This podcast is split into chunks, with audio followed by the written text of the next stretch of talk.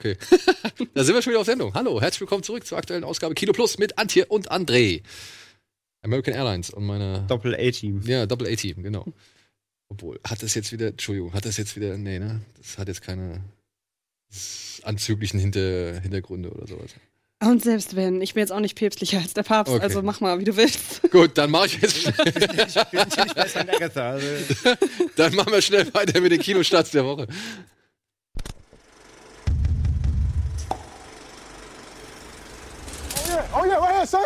See, that right there is the problem with your generation. It's a million dollar move and a five cent finish.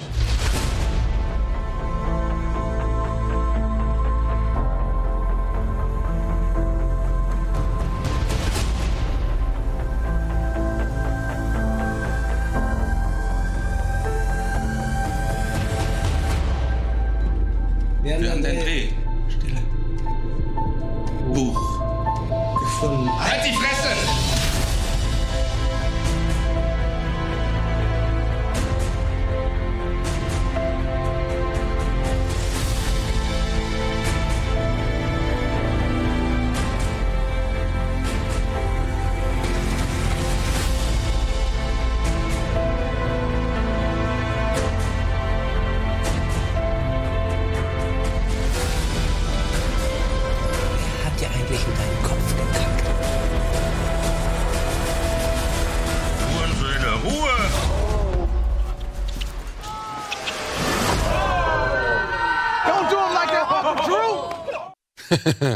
Ja, dann beginnen wir doch direkt mal. Ja, beginnen wir doch direkt mal mit dem Film, den nur Anti von uns gesehen hat. Der heißt Onkel Drew. Und wir hatten das schon mal, das Thema, als wir den Trailer hier gezeigt haben. Er basiert auf einem Pepsi-Werbespot, Genau, ja. in dem sich ein berühmter Basketballer auf alt geschminkt hat und dann reihenweise andere Basketballer abgezogen Yep. hat. Ja, Old Man Can't Jump in diesem Sinne. Und das ist halt jetzt die Langfilmfassung davon. Jetzt gibt's nicht nur einen, jetzt gibt's drei oder vier. Naja, Das äh, wenn ich das nicht- richtig gelesen habe, holt er das ganze Team irgendwie zusammen. Ja, also irgendwie Shaquille so. O'Neal und so. Und es ist halt so eine typische Geschichte der äh, Sidekick damals von Get Out. Er also, Ach ja, stimmt, ja. der Szenendieb aus dem Film, ich weiß gar nicht, wie der Schauspieler heißt, aber er ähm, muss, oh Gott, ich weiß nicht, ob ich die Story noch zusammenkriege, weil die war so banal. naja, er hat irgendwie, ähm, glaube ich, Kohle verloren. Oder Genau, und beziehungsweise jetzt hat muss er, genau, und jetzt will er antreten gegen ein Profiteam. Und weil er halt weiß von diesem Uncle Drew, der halt so eine Legende ist und der beste Basketballspieler überhaupt und um den ranken sich Legenden und bla, ähm, äh, rekrutiert er ihn und rekrutiert auch noch sein ehemaliges Team und die will er wieder zu so einer Einheit formen, weil früher haben die zusammen gespielt, waren alle hoch erfolgreich und jetzt sind sie halt alles Rentner äh, und er will sie halt wieder zu diesem Erfolg bringen, damit er seine Konkurrenz abziehen kann bei einem großen Turnier. Und das ist irgendwie so Sport, kleines Sportfilm einmal eins, so ein bisschen David gegen Goliath gedöns.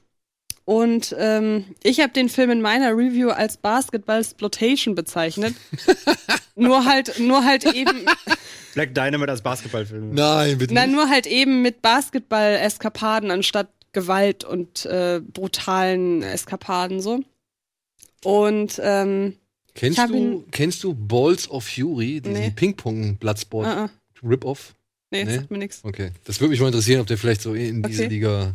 Hab ich auch nicht gesehen. Nee? Naja, und es ist halt inhaltlich, ist es halt super austauschbar. Was ich gerade erzählt habe, ist, wie gesagt, ist banal. Man weiß von vornherein, wie es ausgeht. Der Film hat null Überraschung, aber, und das muss ich wirklich sagen, die Basketball-Szenen sind der Hammer. Also ich glaube, wer wirklich Basketball-Fan ist und in den USA hat der Sport ja einen ganz anderen Stellenwert als hier in Deutschland. Da ist er ja auch durchaus erfolgreich gewesen, der Film. Ähm, der hat daran, glaube ich, richtig Spaß. Und bei mir kam noch hinzu, ich hatte halt überhaupt keine Ahnung. Für mich war das ein Riesentwist, als am Ende rauskam, die sind alle geschminkt. Ich habe den abgenommen, dass das alte Leute sind. Die Maske! Ja, ich fand, also, oh Gott, das ist ultra peinlich gerade, aber ich So, hab, alles klar, Filmstartsjob ist weg, ne? Nein, am Ende gibt's halt Stellenausschreibung ist raus. nein, ganz ehrlich, am Das sieht Ende. doch aus hier wie bei, wie bei Bad Ich- Grandpa hier mit Johnny Knox. ja.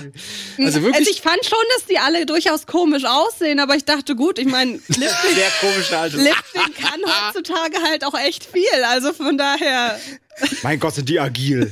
ja, Diese, dieses, dieses ganze Heroin, Ich was da in den Straßen getrieben also ich bin null darüber gestolpert, wobei ich auch sagen muss, dass ich habe mich halt den ganzen Film über mega an dieser furchtbar deutschen Synchro aufgehangen. Ja, war die nicht gut? Und das, das ist die absolute Katastrophe. Also der Verleih Kinostar, das ist ja so ein kleiner Hast du Verleih. ihn nur im Original gesehen Ich- oder auch schon im. ich habe ihn nur im äh, Deutschen. Hast du nur im gesehen. Deutschen gesehen, ja. Ja. Und ähm, es ist absolute Katastrophe. Ich möchte mich darauf verweisen und ich möchte darauf verweisen, dass mich das so sehr abgelenkt hat von allem anderen. Ja, Weil am. Ende gibt's halt die Szene, die zeigen, am Ende im Abspann zeigen sie halt einen Blick hinter die Kulissen aus der Maske. Und ich sitze da so und denke, wow, also krass, da habe ich jetzt nicht mit gerechnet. Also ähm, tut mir sehr leid, wie Aber- gesagt, ich habe es auf Schönheitschirurgie äh, geschoben. Aber du kennst doch Shaquille O'Neal zumindest. Ich habe null Ahnung davon. okay. Gar nichts. Na gut, ja. Aber das ist vielleicht auch die Frage eben, also beziehungsweise du gibst ja schon die Antwort. Du als jetzt jemand, der anscheinend eben im Basketball gar nicht bewandert ist, fandst ihn No. ja trotzdem unterhaltsam. Ich fand, Das heißt, also, du musst ich also konnte kein, du anerkennen, musst was kein Basketball-Freak sein, um den Film trotzdem. um anzuerkennen, was sie da abliefern Ja, okay. mit dem Ball, auf jeden Fall. Ja, okay. Ja, gut. Oh Gott, ich habe jetzt für alle Zeit meine Glaubwürdigkeit. Ach, Quatsch. Tut mir so leid. Ach, Quatsch, das machen wir beim nächsten Film oder beim übernächsten wieder gut. Ja, oder mit, ich hab's vielleicht schon vorweg mit Klassentreffen. ich wollte gerade sagen, das Klassentreffen Also- zerrissen, alles gut. Ja. So, ein Film, den ich jetzt noch mal nach vorne holen möchte, denn den habe ich letzte Woche ja nicht nicht mit aufgenommen. Kurioserweise, ich weiß auch nicht genau, warum, was da passiert ist, aber dieser Film wurde mir von mehreren Leuten, keine Ahnung, unterschiedlichen Geschlechts, unterschiedlichen Alters und so weiter, wurde er mir empfohlen und die haben, weil die den alle gesehen haben, haben gesagt, ey, der war richtig, richtig gut. Er heißt Glücklich wie Lazaro. Ja, hat man mir auch empfohlen, habe ich auch nicht gesehen. Ich habe ihn halt leider auch nicht gesehen. Irgendwie habe ich auch keine Presseverführung mitbekommen. Aber die Geschichte an sich klingt schon echt interessant, beziehungsweise eine Geschichte, die mich auf jeden Fall irgendwie erreicht. Es geht hier um eine alte Patriarcha Patriarchin, sagen wir es mal so. Die ist Tabakfarmerin und die lebt irgendwo in Italien völlig abgeschieden von der Außenwelt und hält sich ihre eigenen Sklaven. Und das basiert wohl auf einer wahren Geschichte. Bis in die 80er Jahre rein gab es so eine Dame, so eine Gräfin, die hat halt Tabak angebaut und hat ihre Leibeigenen wirklich ohne Rechte, ohne Kontakt zur Außenwelt und so weiter da äh, beschäftigt, beziehungsweise hat denen halt nichts gegeben, außer das, was sie halt hatten. Und ähm, darum geht's hier halt auch. Und es geht um einen jungen Mann, eben Lazaro, der halt wirklich einfach das Gute in Person ist. Der macht alles, was man ihm sagt. Der, der ist sich für nichts zu schade. Der ist zu jedem freundlich. Der gibt keine Widerworte und was weiß ich. Und wird dementsprechend auch von dieser Kommune, ja, schon hier und da so ein bisschen ausgenutzt. Aber gleichzeitig von dem Sohn der Gräfin, glaube ich, ja, diesen platinblonden Jüngling, den man da die ganze Zeit gesehen hat, äh, wird der halt für richtige Scheiß, weiß ich nicht, Aufgaben missbraucht, beziehungsweise immer wieder verarscht und halt in wirklich miese Sachen gesteckt. Mhm. Und dann habe ich jetzt halt gehört, macht dieser Film irgendwann so eine Art Sprung oder beziehungsweise kriegt noch mal so einen anderen Dreh, den man wohl nicht verraten soll, den man sich aber anhand des Titels wohl denken kann. Ich habe keine Ahnung, worum es geht, ich weiß es nicht. Es ist nur dann irgendwann so, dass die Menschen, die da so gesehen, also regelrecht versklavt worden sind, dass die plötzlich dann halt auf die reale Welt treffen und damit überhaupt halt gar nichts anfangen können Klarkommen. und klarkommen müssen so. Das weiß ich. Mehr weiß ich jetzt halt nicht. Ich habe halt nur gelesen, dass der Film halt auf der einen Seite so faszinierend, wie aber halt auch unangenehm ist, weil er dich dazu zwingt, sich mit Leuten zu sympathisieren, ja, die dir völlig fremd sind, weil sie halt so fremd sind in dieser Welt. Also du, du kannst nicht mit diesen Leuten irgendwie eine Verbindung aufbauen, weil das so vollkommen fernab von jedem normalen, irgendwie, weiß ich nicht, Gesellschaftsbild ist, Mhm. was dort in Italien oder in dieser kleinen Tabakbaukommune irgendwie geherrscht hat. Aber du weißt jetzt auch nicht, was, welcher den größeren Part einnimmt, ob jetzt quasi. Nein, da- das weiß ich auch nicht. Das weiß ich auch nicht. Also es- ich habe schon gelesen, dass sie sich schon relativ viel Zeit nimmt, um ihre Welt aufzubauen, um zu erklären, wie es da funktioniert. Mhm. Das, weiß ich nicht, die da alle nichts haben, beziehungsweise eine Glühbirne eine absolute Luxus, äh, ein absolutes Luxusgut ist und so. Also das soll sie schon eine gewisse Zeit aufwenden, aber inwiefern sich dieser Film dann aufteilt, ab wann die irgendwie in der Realität oder in der normalen Gesellschaft sind oder so, das kann ich nicht sagen. Okay. Und ist halt natürlich dann wieder so ein bisschen auch dann, ähm, soll ein bisschen was über Italien an sich aussagen, aber halt auch natürlich über ja, den Menschen an sich. Hm. Und klingt für mich Ja, halt, klingt auf jeden Fall interessant, ja. klingt für mich auf jeden Fall interessant. Und wirklich, die Leute sind Regie, hell Regie ist ein No-Name? Nee, die Regisseurin ist kein No-Name, ist eine äh, Italienerin. Die heißt ähm, Alba. Nee, das ist ihre Schwester, Entschuldigung. Oh, wie heißt sie? Also Frau Rohrwacher heißt sie auf jeden Also schon Fall. eher schon da. der- genau, das ist die Regisseurin. Die hat, das ist, glaube ich, also sie hat schon ein paar Filme gedreht und der wurde jetzt auch in Cannes, wurde der ausgezeichnet, der Lazaro. Oh, Und okay. einen hat sie vorher gehabt, der irgendwie Welt der Wunder oder sowas heißt. Oder wie, Land der Wunde, Land der Entschuldigung, Land der Wunde. Also die hat schon ein paar Filme abgedreht vorher.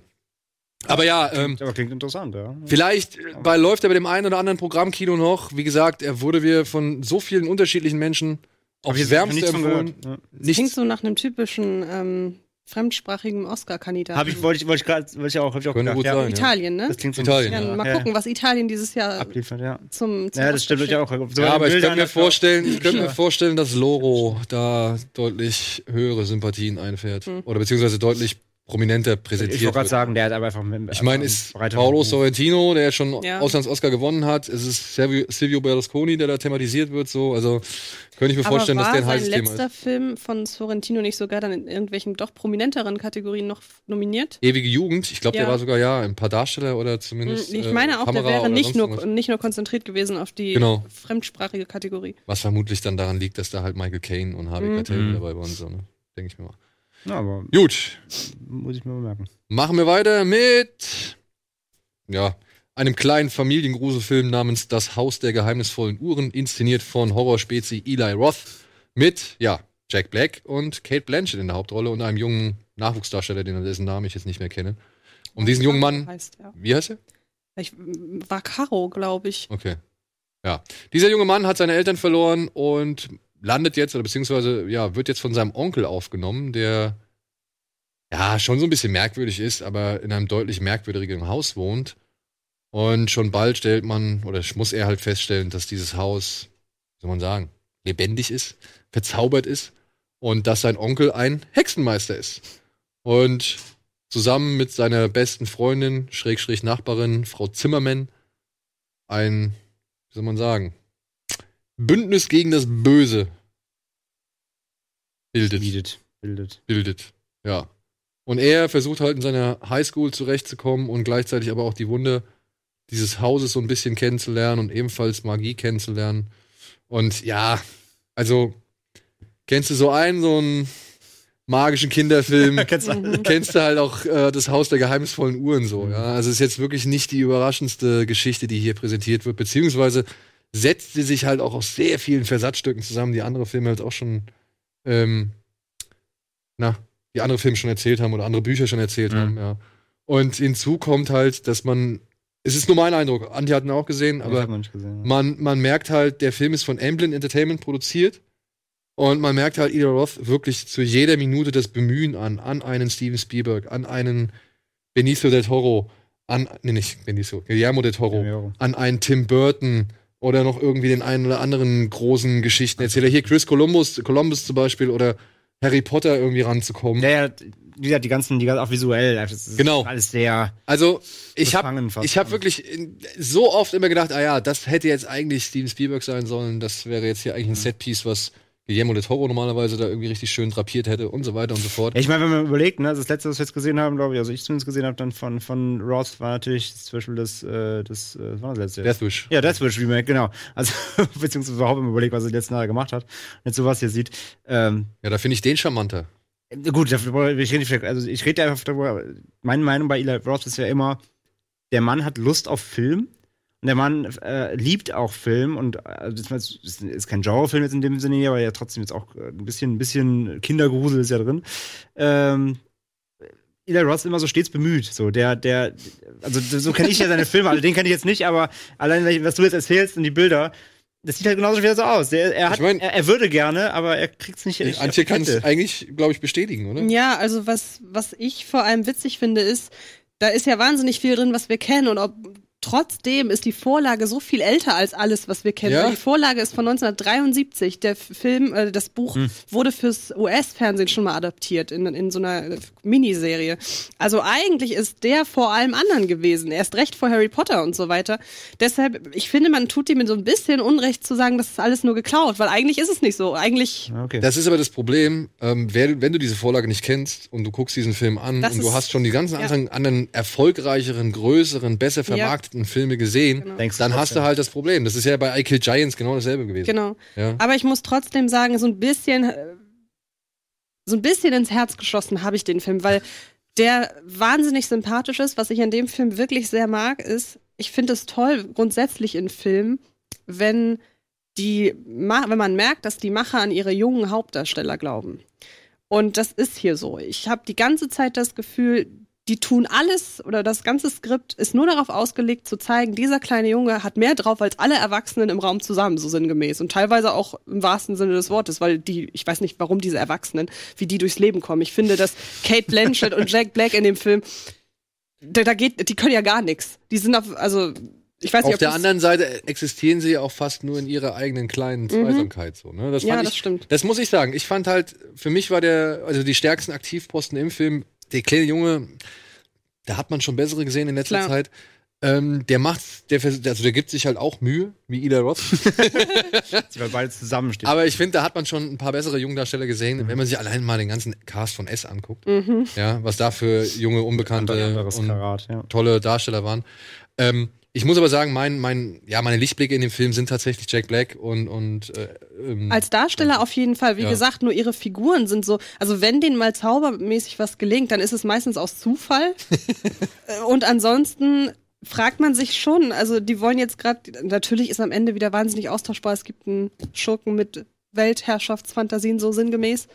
Und man fragt sich die ganze Zeit, wenn dieser kleine Junge jetzt nicht da wäre, also dann würde dieser Film ein anderes Ende nehmen, sagen wir mal so.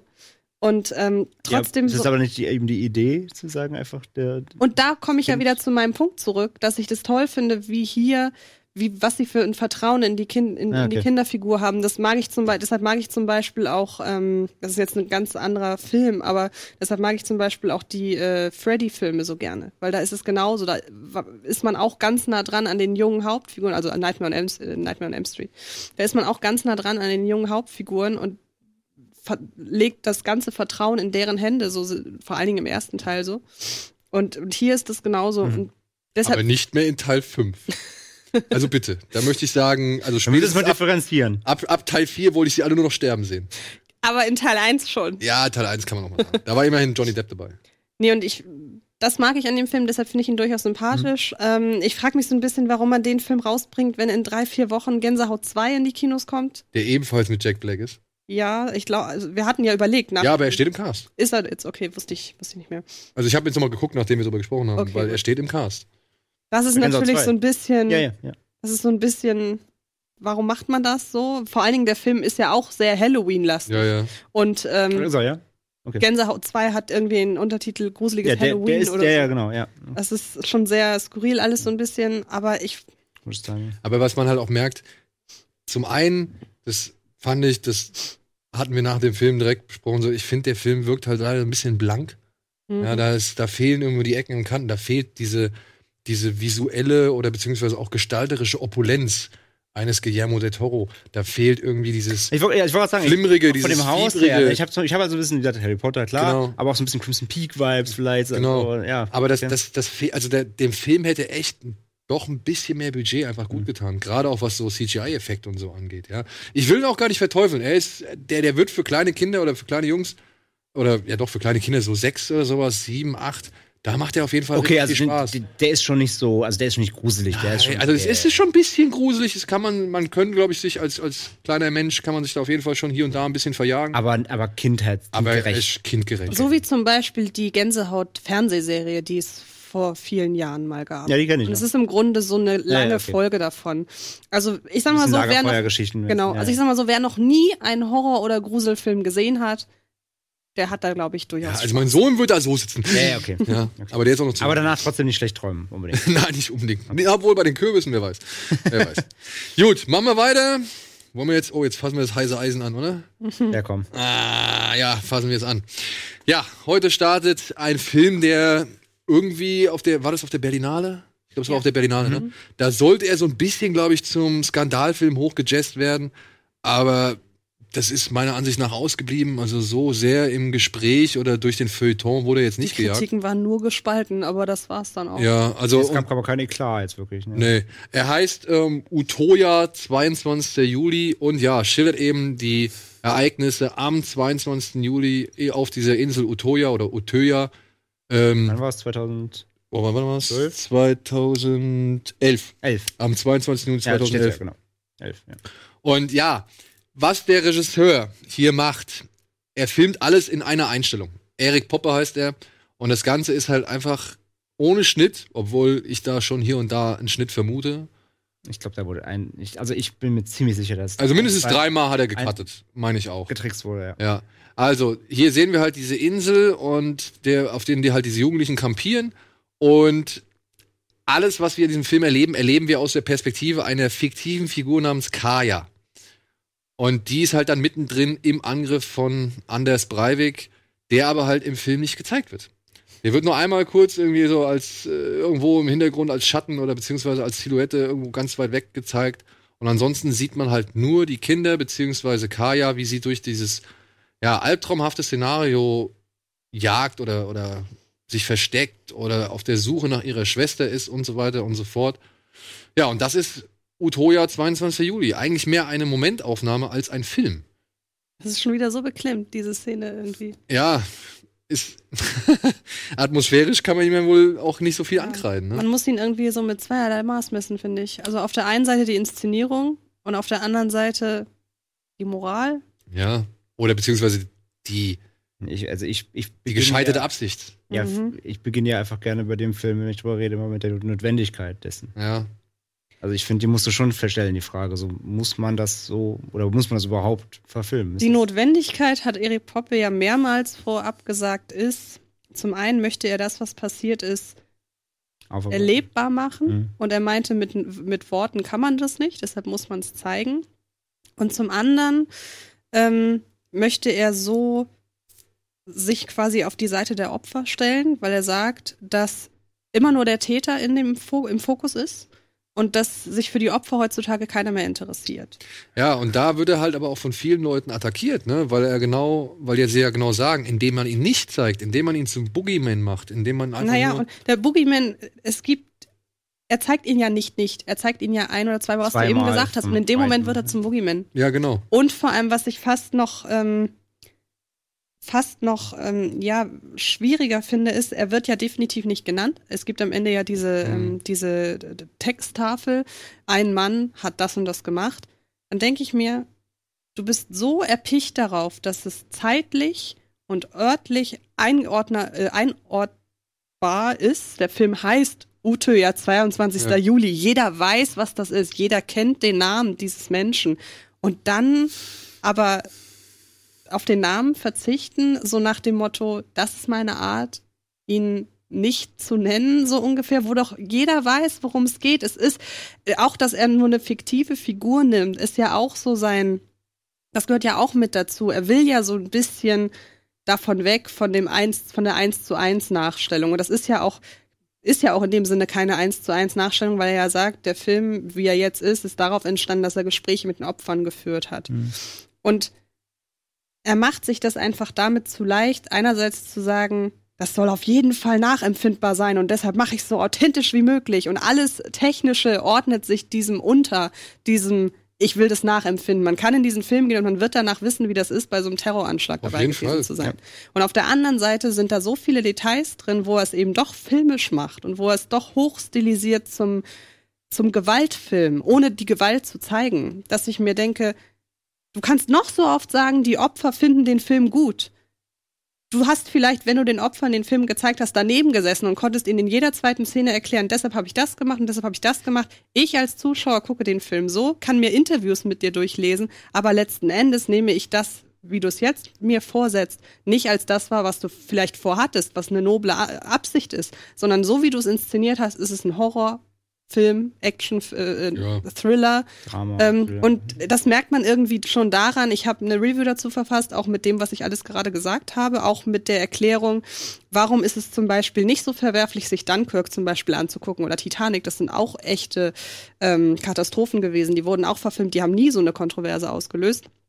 Ähm, und darunter, mein der erste Kommentar, den ich darunter bekomme, und genau deshalb will ich mir den Film angucken. Und zack, falsche Inten hat der Film, hat Eine der Filmemacher ähm, ist, die, ist die Intention des Filmemachers rückt sofort in den Hintergrund. Und ähm, da sieht man letzten Endes ist es doch gehört da ist da glaube ich doch auch viel Effekthascherei dabei. Und wenn ich und er hätte diesen Film wenn es wirklich nur ein Film für die Opfer gewesen wäre Das hätte er Spoiler. ihn nie ins Kino bringen müssen Ja, vor allem, Es, es geht ja. Entschuldigung, aber nur kurz eine Ja, Sache dazu. Den einen Namen nicht zu nennen, aber dann auch alle anderen Namen nicht zu nennen. Ja, genau. Das ist halt so das, was ich so überhaupt nicht verstehe. Das- er das- sagt, er das macht hat den mir- Film für die Opfer ja. und er wird nicht einmal an die Opfer gedacht. Es- gedacht. Ja. das, das war, nachdem sowieso der Film generell, alles, was du gerade sagst, ist vollkommen richtig. Und der Film ist ja generell eben, eben aufgrund seiner Inszenierung extremer Schlag in die Magengrube. Voll, ja. Und du bist danach richtig fertig so. Und weil er das eben so hautnah rüberbringt. Und dann läuft der, fängt der Abspann an. Und was sind die ersten drei Namen? Der Name des Regisseurs. Dreimal. Regie, ich. Schnitt. Buch, ich. Ja. Schnitt, Es ich. gibt eine Figur in dem Film, die namentlich erwähnt wird, die Erik heißt. Da kann mir keiner erzählen, dass das nicht beabsichtigt Genau, ist. den- der Regisseur heißt Erik. So, und, und, dann, und dann, ja, und nicht einmal, wir gedenken, und dann, weißt Genau. du, bei jedem, bei jedem Crowdfunding-Film laufen erstmal 50 Namen Ja, runter, wer genau. den Film mitfinanziert. Und dann sagt er, der Film ist für euch und wir erwähnen nicht einmal die Opfer. Also Genau. das ist, war richtig dreckig. Und, er, und alles, was du sagst, er sagt auch, und er nutzt ja auch, er, nutzt, er ist ja, kein- wenn du sagst Momentaufnahme, ja, aber er nutzt ja dann trotzdem die typisch filmischen ähm, äh, Momente. Er hat Suspense, er hat ne, diese Er Zeltverfolgungsgeschichte. nutzt ja sogar En- Twists. Genau, er, genau, genau, er nutzt sogar einen Twist im Endeffekt, wenn du es so willst. Das ist so, das ist so billig. Und halt auch noch diese so, so dramatisierende Maßnahmen, wie zum Beispiel, das ist jetzt eine Sache, die kann man, glaube ich, mal erzählen.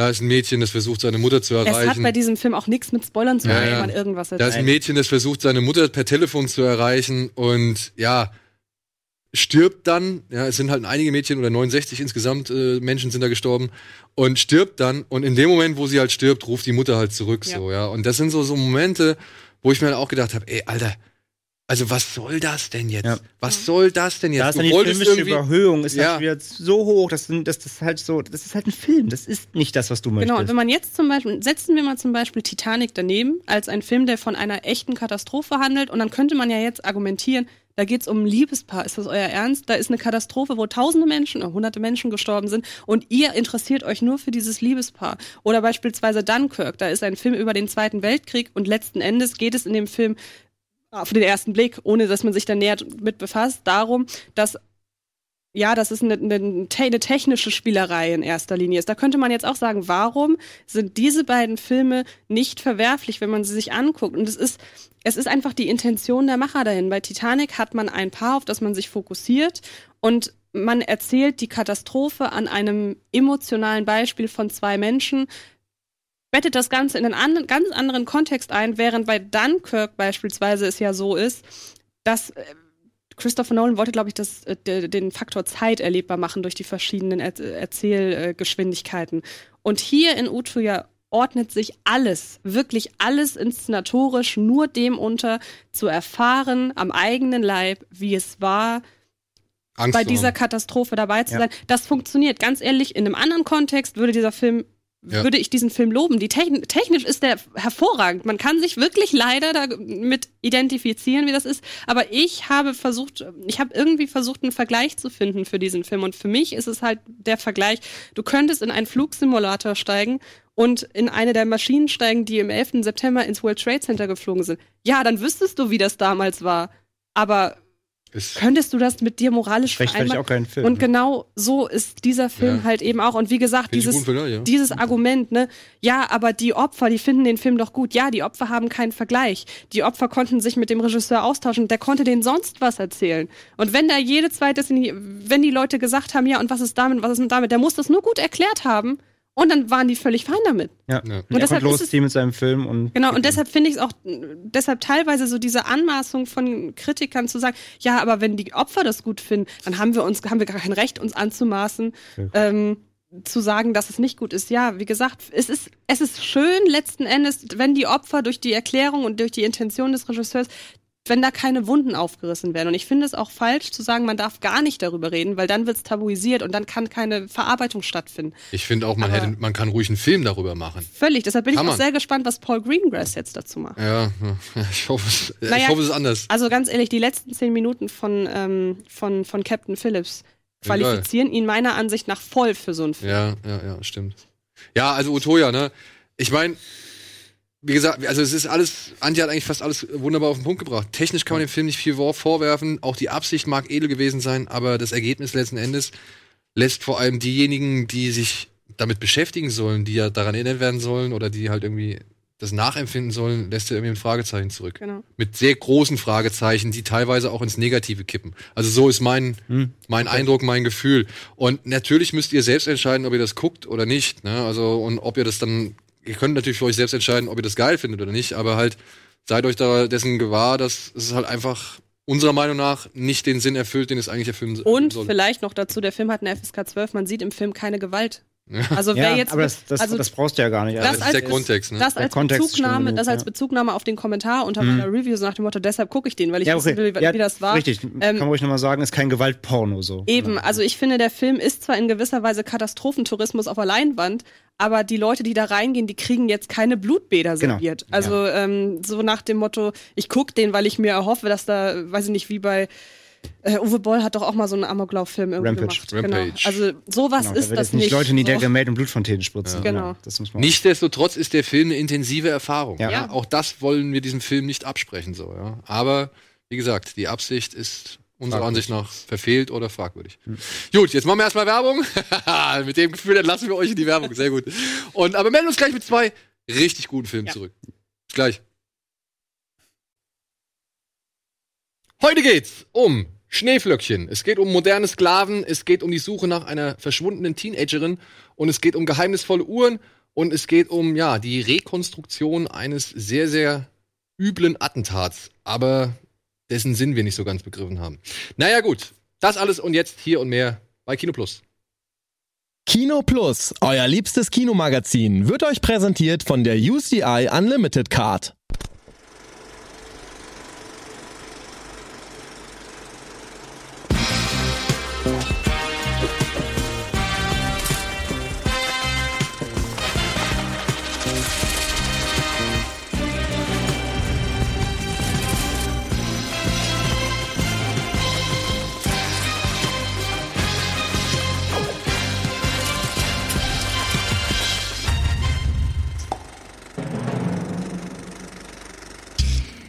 Einen wunderschönen guten Abend, meine Damen und Herren. Willkommen da draußen, egal wo ihr seid, wann immer ihr eingeschaltet habt.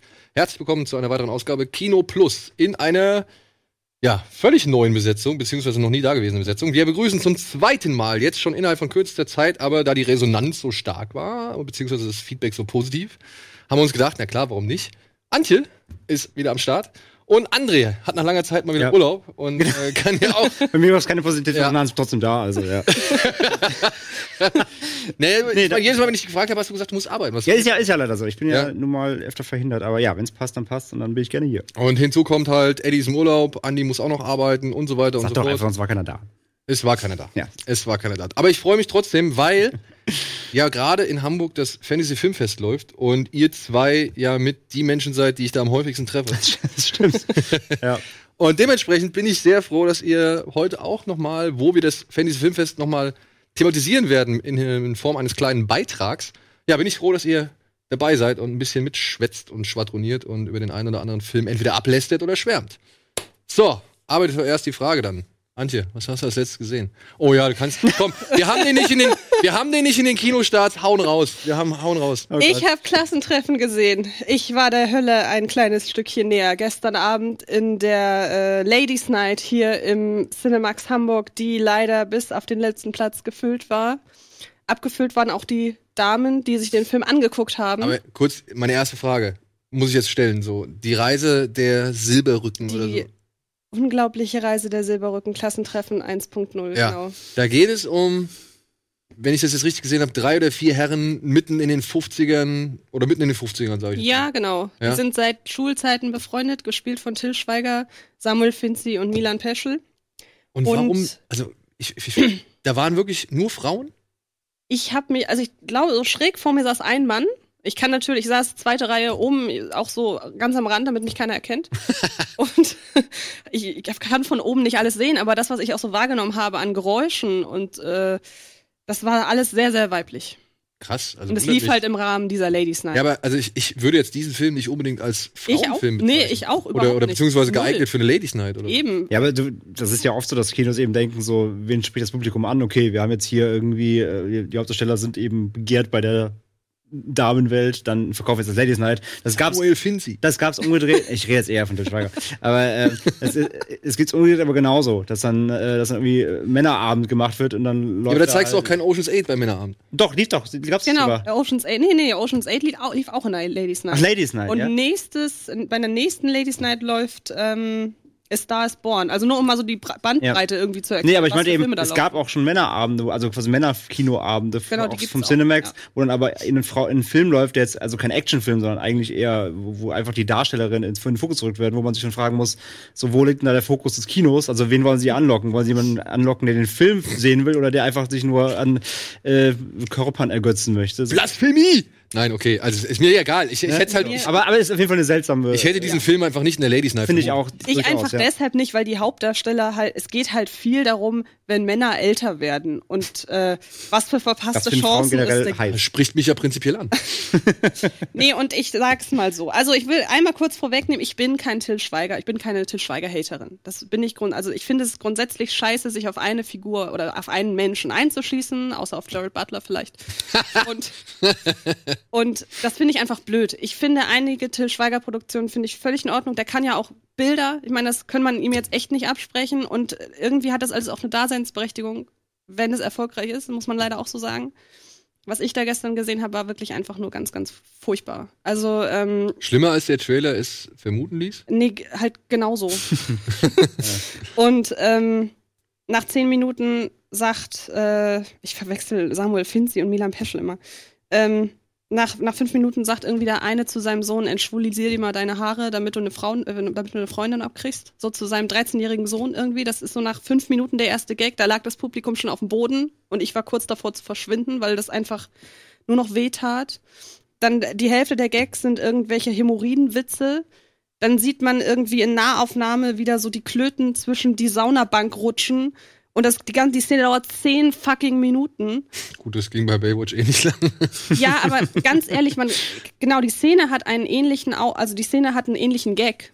Aber ich könnte dir die Szene in Klassentreffen auseinandernehmen und die Szene in Baywatch und könnte dir sagen, warum die vielleicht auch nicht unbedingt, warum die Baywatch-Szene vielleicht nicht auch unbedingt lustig ist, aber warum der Gag in Klassentreffen einfach nur daraus besteht, dass da irgendwie so eine ganz komische Homoerot, so ein ganz komischer homoerotischer Unterton drin ist, in dem ganzen Film sowieso. Und das einer der zentralen Gags ist. Der Film ist schwulenfeindlich, der Film ist frauenfeindlich, der Film ist einfach nicht lustig.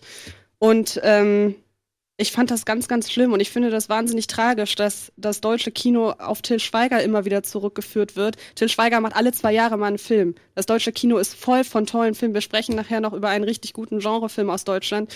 Deshalb mein Appell ist nicht nur, guckt Klassentreffen auf gar keinen Fall, sondern hört auf, das deutsche Kino auf Till Schweiger zu reduzieren. Jo, das wäre echt schön. Und mehr will ich zu dem Film eigentlich auch gar nicht sagen, weil man soll für diesen Film keine Werbung machen. Ich habe bei Filmstarts einen Stern gegeben und das war noch milde, weil man muss leider auch sagen, der Film sieht halt wieder nach Kino aus. Ist halt nun mal leider Schweigers Stärke, auch wenn er auf gar keinen Fall weiterhin seine eigenen Filme schneiden sollte, weil da macht er auch Ist er jetzt wieder so, so hektisch, der Ja. Schnitt? Boah. da macht er auch wirklich so den letzten Funken erzählerischen Anspruch mit kaputt.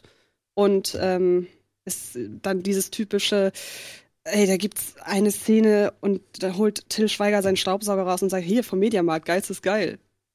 Das kommt eins zu eins in diesem Film vor. Und du sitzt da und denkst dir, ja, gut, Product Placement hin oder her, aber da ist selbst Michael Bay tausendmal subtiler. Das können selbst YouTuber Und- besser. Ja, eben. Also, dass da nicht oben links die ganze Zeit Produkt, Product. Product Placement. Dauerwerbesendung. Dieser Film ist finanziert durch Produ- Produktplatzierung. Genau, ja. Ja, ich meine, gut, er muss den Film ja auch irgendwie zusammen. Oh, ja, ja, ja, ja, aber das ist schon hart. Und ich fand das schon bei, bei Fuck You Goethe 3, fand ich das Yep. schon dreist, wie sie da die Mediamarkt-Mitarbeiter da eingebunden Und wo haben. wir auch, wo du gerade Fuck You Goethe 3 sagst, der Film strotzt nur so vor Anschlussfehlern. Hm. Äh, dann haben wir natürlich alle möglichen Best Buddies von Till Schweiger mit dabei, die irgendwie, dann sitzt, äh, dann gibt's eine Szene, da sitzt einfach nur im Hintergrund irgendein Typ von der Kelly Family. Und man denkt sich so, warum? Keine Sau. kann. Ja, genau. Einfach nur, weil Till Schweiger zeigen will, wen er alles kennt, so. Und, ähm, ja, das ist alles ganz, ganz furchtbar. Und was ich aber viel schlimmer finde als den Film noch, ist halt, dass da wirklich gestern zwei Stunden lang Leute in einem Kinosaal am Boden lagen vor Lachen. Und glaubst du, es war die Prosecco-Laune oder es war wirklich überzeugt? Es, also man muss schon ganz, ganz viele Proseccos trinken, um sich diesen Film schön zu saufen. Okay. Vielleicht hätte ich das auch mal Ist ja auch eine machen Challenge, sollen. ne? Ja, wahrscheinlich. In solchen Momenten überlegt man dann, ich trinke ja überhaupt keinen Alkohol, in solchen Momenten überlegt man dann, diese Grundeinstellung äh, einmal zu überdenken. Aber Bitte. ganz, ganz schlimm. Na gut, dann äh, komm, jetzt hoffentlich kannst du mit was Besserem aufwarten. Achso, ich hätte jetzt sonst noch einen Film genannt, den ich davor gesehen habe, weil ich noch mal kurz Werbung für Ghost Stories machen möchte. Einfach nur, weil dieser Film Immer. viel Muss zu immer wenig gerne. Leute irgendwie gesehen für Ghost haben. Immer Jeder Horrorfilm heutzutage wird abgehypt und nur der nicht. Ja. Ja, Und, und bei ähm, dem wäre es berechtigt. Also, was ist Hype, aber der ist auf jeden Fall ein sehr guter Film. Den kann man auf jeden Fall super empfehlen. Wir hatten den ja, Ja, bei der total. 200. gezeigt so und da kamen so viele Leute nach und haben gesagt, ey, ich hätte den Film niemals mitbekommen. Hat ja irgendwie auch offenbar Ja, keiner. ich Also, hätte den niemals mitbekommen. Ich bin so froh, dass ich den jetzt hier gesehen habe, so, weil der war echt an manchen Stellen richtig schön unheimlich. Genau. Und, Und- eben auch witzig. Ja, und auch witzig. Und, und halt auch clever da, beziehungsweise dann so richtig schön, ja, what the fuck, auf einmal gucke ich mir hier an. Das fand ich halt einfach cool bei dem Film. Mhm. Ja. Total. Und hat auch noch gute Darsteller, kannst du jetzt auch nichts irgendwie sagen. Also dementsprechend, ja, Ghost Deutsch Story. versteht man dann auch alles. Ja, ist jetzt irgendwie auf DVD jetzt und Ist Blu-ray jetzt- rausgekommen, Genau, ne? also ich habe ihn, jetzt zum- ja. ich hab ihn jetzt zum dritten Mal geguckt. Ähm, und mir fällt halt auch auf, der Film baut ja nicht nur auf seinen einen Twist am Ende, auf seine Auflösung. Und das sind ja die besten Filme, die halt einen Twist haben, aber die auch, wenn man es weiß, hervorragend Trotzdem funktionieren. funktionieren, ja. Man erkennt, man, ich habe jetzt beim dritten Mal immer noch neue Sachen entdeckt. Also Gerade auch durch diese Gestücke, diese, diese, diese Einzelstories, die du einmal Mhm. hast, ne, losgelöst und äh, wie sich das aber quasi dann in den, in den Rest reingießt, das ist vom Feinsten. genau. Ja, also, plus halt die Sachen, die dann halt der Mann, der das ja so alles zusammenhält, Hm? sag ich mal, Ja. dann erlebt und so Ja, oder ja. sieht. Ja, die Bilder, die sind halt auch schon wieder Genau. aussagekräftig. Also nach Hereditary mein absoluter Favorit dieses Jahr, was, was Horrorfilme angeht. Das ist äh, gut. Das ist eine Ansage. das ist eine Ansage, ja. ja. Wir haben noch nicht alles gesehen. Ja, Eben, es stimmt. kommt noch was. Ja. Es kommt noch ein bisschen was. Ja, was Ja. hast du Was hab gesehen? gemacht? Ähm, Unser Schneeflöckchen. Achso, Schneeflöckchen, den ich gesehen habe. Aber äh, noch, äh, noch dahinter gesehen habe ich äh, St. Agatha, Oh, auf dem Fantasy Filmfest? der neue Darren Lynn Boosman. Okay. Äh, kennt man ja ähm, eher aus der Saw-Richtung. Saw 2, 3, 4 hat er, glaube ich, gemacht. Äh, auf jeden Fall. Ja Zumindest noch- immer beteiligt auch. Gewesen, zumindest beteiligt. Ähm, ja, der hat einen neuen Film gemacht und zwar geht's ähm, um eine Frau, die ähm, in ein, ja, sagen wir mal, ein Frauenhaus, ein, ein, ein christliches, in ein Nonnenhaus geht, mitten im Wald natürlich, äh, kein Menschenseele drumrum mu muss, äh, weil Wo Frauenhäuser auch hingehören. mitten in den Wald. Das fand ich schon bei Sinan so blöd, wo ich mir gedacht habe, ey, wer zur Hölle baut ein Kloster? Den habe ich, an den hab ich ja noch nicht gesehen, aber nach deiner, nach deiner oder eurer Meinung bin ich da eh schon nicht mehr, also bin ich gleich interessiert.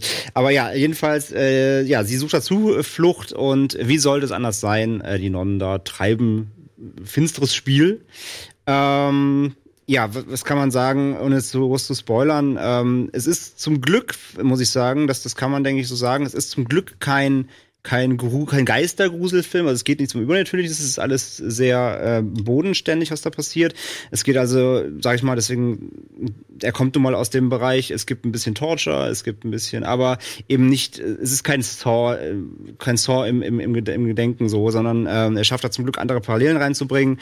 Ähm, es geht halt vor allem darum eben, dass diese, äh, dass die Hauptdarstellerin ähm, ja entdeckt, was da alles schief läuft. Also auf psychologischer Ebene, die Nonnen versuchen sie quasi mit äh, Drogen und äh, allem gefügig zu machen, sodass sie halt glaubt, sie gehört da auch hin. Das sind alles Versatzstücke, die gab es schon in anderen Filmen, aber er hat das ganz gut da reingespielt. Und ähm, Ist er denn saftig? Er hat halt, das ist halt das Ding, also er ist kein Saw, er hat zwei, drei Szenen, wo, wo er auch draufhält, wo dann auch mal ähm, was abgeschnitten wird und hier und da. Also es, es gibt ein paar Szenen, die sind sehr unangenehm. Es gibt aber auch Szenen, die sind einfach nur unangenehm aufgrund ihrer, äh, wie gesagt, auf der psychologischen Ebene, wo er gar nicht hinblenden muss, da reichen dann Geräusche oder, oder einfach das Wissen um eine Situation, die dann auch schon so, mh. also es gab zwei Situationen, die durchaus unangenehm waren und auch ein, zwei saftige, ähm, die sind aber gar nicht der, der, der Fokus und auch nicht das Highlight. Ähm, Okay.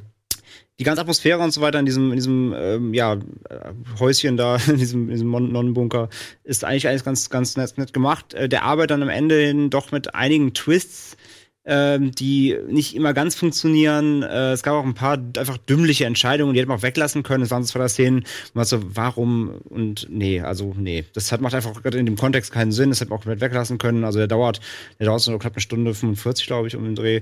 Ähm, hätten auch vielleicht 15 Minuten weniger getan, hätte man zwei Dümmlichkeiten rauslassen können. Der ist halt, der ist nett, den kann man gucken. Das ist, äh, wie gesagt, ich gut, dass er nicht, dass er keine, sich keine ähm, übernatürliche Überhöhung sich geleistet hat. Das, das braucht er nicht. Der ist schon sehr, sehr bodenständig. Es gibt mal wieder Flashbacks, die dann was von ihrem rückblickenden Leben zeigen, wodurch man dann eben noch, mehr Dinge erfährt, warum sie auch überhaupt da ist und was eben alles vorher mit ihr passiert ist. Und ähm, ich fand den, ich fand den echt okay. Der ist solide. Aber wahrscheinlich dann so auch direkt durch DVD-Futter, oder? Kriegt der ein Kino-Release? Das bin ich gerade überfragt. Das weißt du ich- das? Das weiß ich nicht. Ich glaube nicht. Ich glaube nicht. Ist keiner angepeilt. Ich muss aber sagen, wo du äh, Direct-to-DVD-Release sagst, ähm, da hat äh, Bausman ja zuletzt öfter mal was gemacht. Mhm. Auch irgendwie so ganz komische Mockbuster-Geschichten. Und ich finde, es ist schon sein bester Film seit, Seit langem. Repo, den Ja, er ja, stimmt. Hat. Genau. Ja. Ah, Repo, ich hatte nämlich die ganze Zeit überlegt, war es Lee Wennell oder war Nee, es war der? Repo. War. Ja, ja. War Boosman äh, Repo. Ja. Ja. Repo. War auch, deswegen, auch Repo war nicht fantastisch. So. Nee, und, also- auch, und, auch, und auch ein Agatha ist nicht fantastisch. Der hat, Vollsten Respekt für die, für die, für die Idee Mhm. für die durch, also für das Durchziehen Mhm. dieser Musical-Splatter-Romanze, sage ich jetzt mal so, aber irgendwo auf der Strecke bleibst du so ein bisschen hängen irgendwie. Das, Da verliert dann die. ja, und, und so ist es halt hier auch. Also die Idee ist gut, wie auch wenn nicht neu. Ähm, die, die, der Aufbau ist, ist, sehr, sehr gut. Das macht alles schon auch Sinn. Und der zweiten Hälfte hat er so ein paar Sachen, wo du denkst, so, ah, das hätte jetzt eigentlich nicht sein gemusst. Wie gesagt, kann man gucken, ähm, wenn man, man muss jetzt, man muss jetzt keinen, keinen Horrorfilm erwarten. Das ist eher so ein Psychothriller fast schon. Ähm, auch wenn er sich eher wie ein Horrorfilm quasi selber aufbaut oder gibt. Oder Genau. auch, auch Plakatdesign und so weiter mit, mit Kreuz und hast du nicht gesehen. Aber ähm, ja, kann man, ist ein durchschnittlich guter Film, kann man machen. Und er hat auch, finde ich, so zum Teil ganz nette, ich sag mal so, Religions, Religionskritik ist ein bisschen viel, aber er, er macht es so angenehm selbstverständlich, dass man in ein Kloster geht, um sich da Eigentlich Schutz abzuholen. um sich da Schutz abzuholen, genau. Und er hinterfragt das, er zeigt, wie das, wie das Mädel, die sehr gut spielt, finde ich, die Hauptdarstellerin, Mhm, wie die zu keinem Zeitpunkt hinterfragen, dass die ja alle gut sind und alles gut, äh, nur Ja. Gutes für sie wollen.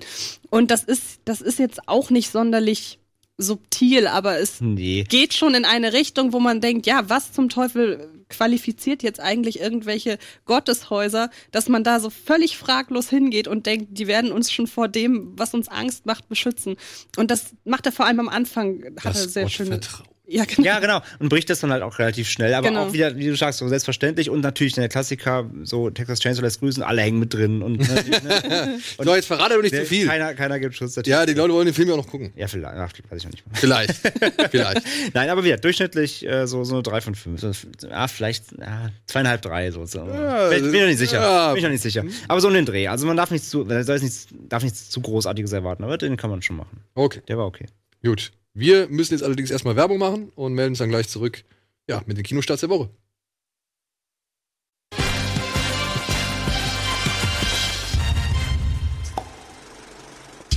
So, willkommen zurück zur aktuellen Folge Kino Plus mit Antje und André. Und wir sind noch mitten in den Kinostarts. Wir hatten gerade schon ein sehr depressives Thema abgearbeitet.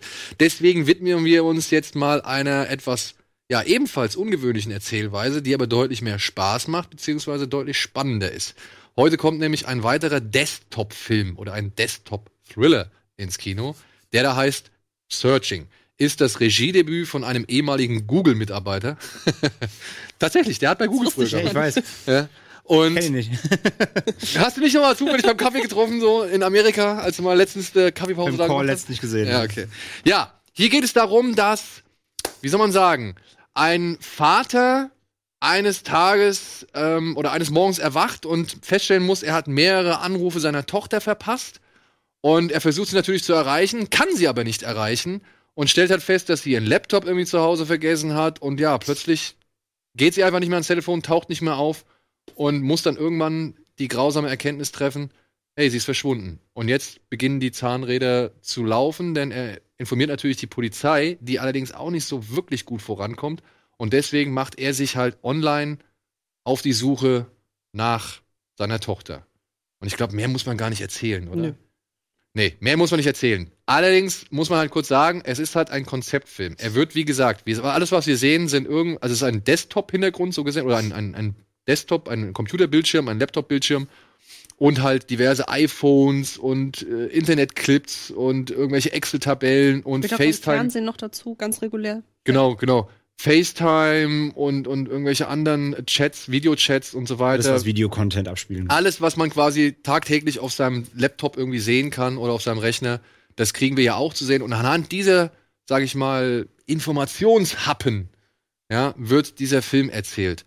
Und Ja, das hat man ja schon mal versucht, hier bei diesem Unknown, war das Unknown User Mhm. oder, oder war das Unfriend? Nee, nee, Unknown User. Unknown Auf User gar oder- keinen Fall verwechseln, bitte. Genau. Ja. Oder auch hier der, der, Weil der eine ist nämlich gar nicht so verkehrt. und der Eben. der andere ist furchtbar. Der andere- Aber, oder auch hier mit äh, Windows, mit Open Elijah Wood Windows. und Oh Sasha. Grey. Ja, genau. Open schlimmer. Windows, so genau, nicht nur Windows. Ja.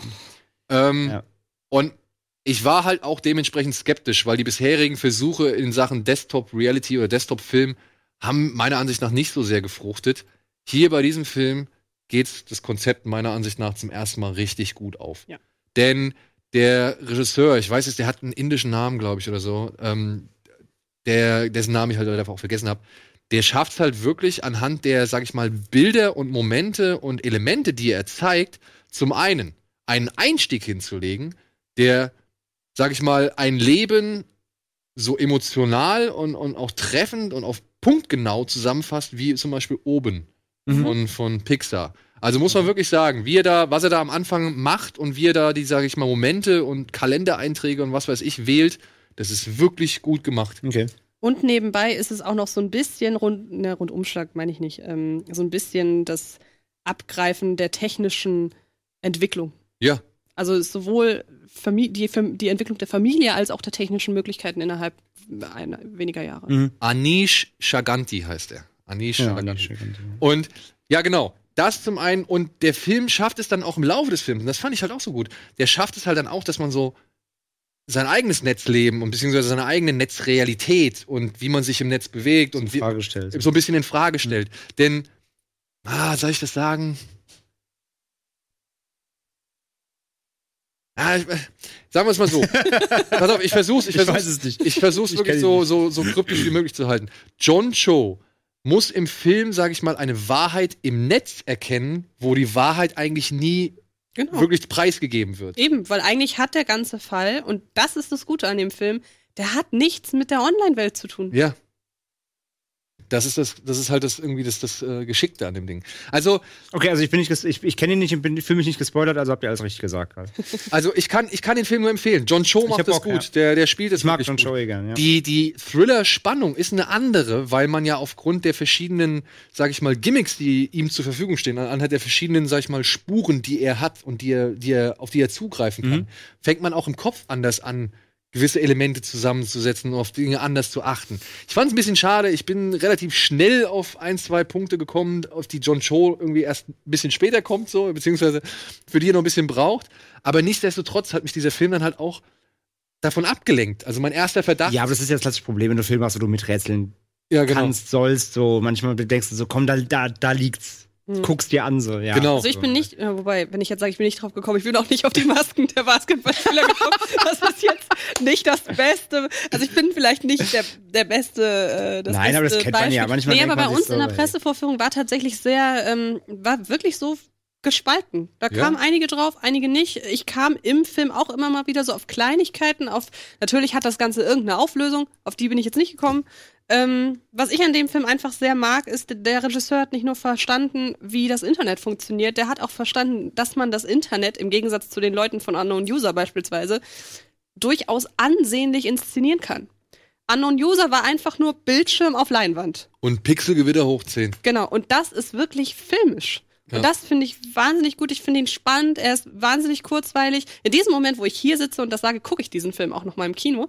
ähm, also ich finde find ihn echt gut. Was ich ein bisschen schade finde, das ist so, aber das ist so Abzüge nicht in der B, sondern in der C-Note. Ähm, wir hatten ja kürzlich diesen ähm, Crazy Rich Asians Mhm. in einer kurzen Besprechung. Und der hat ja so einen Hype ausgelöst, so in gewisser Weise dadurch, dass es der erste Film seit Ewigkeiten mit asiatischen Darstellern ist.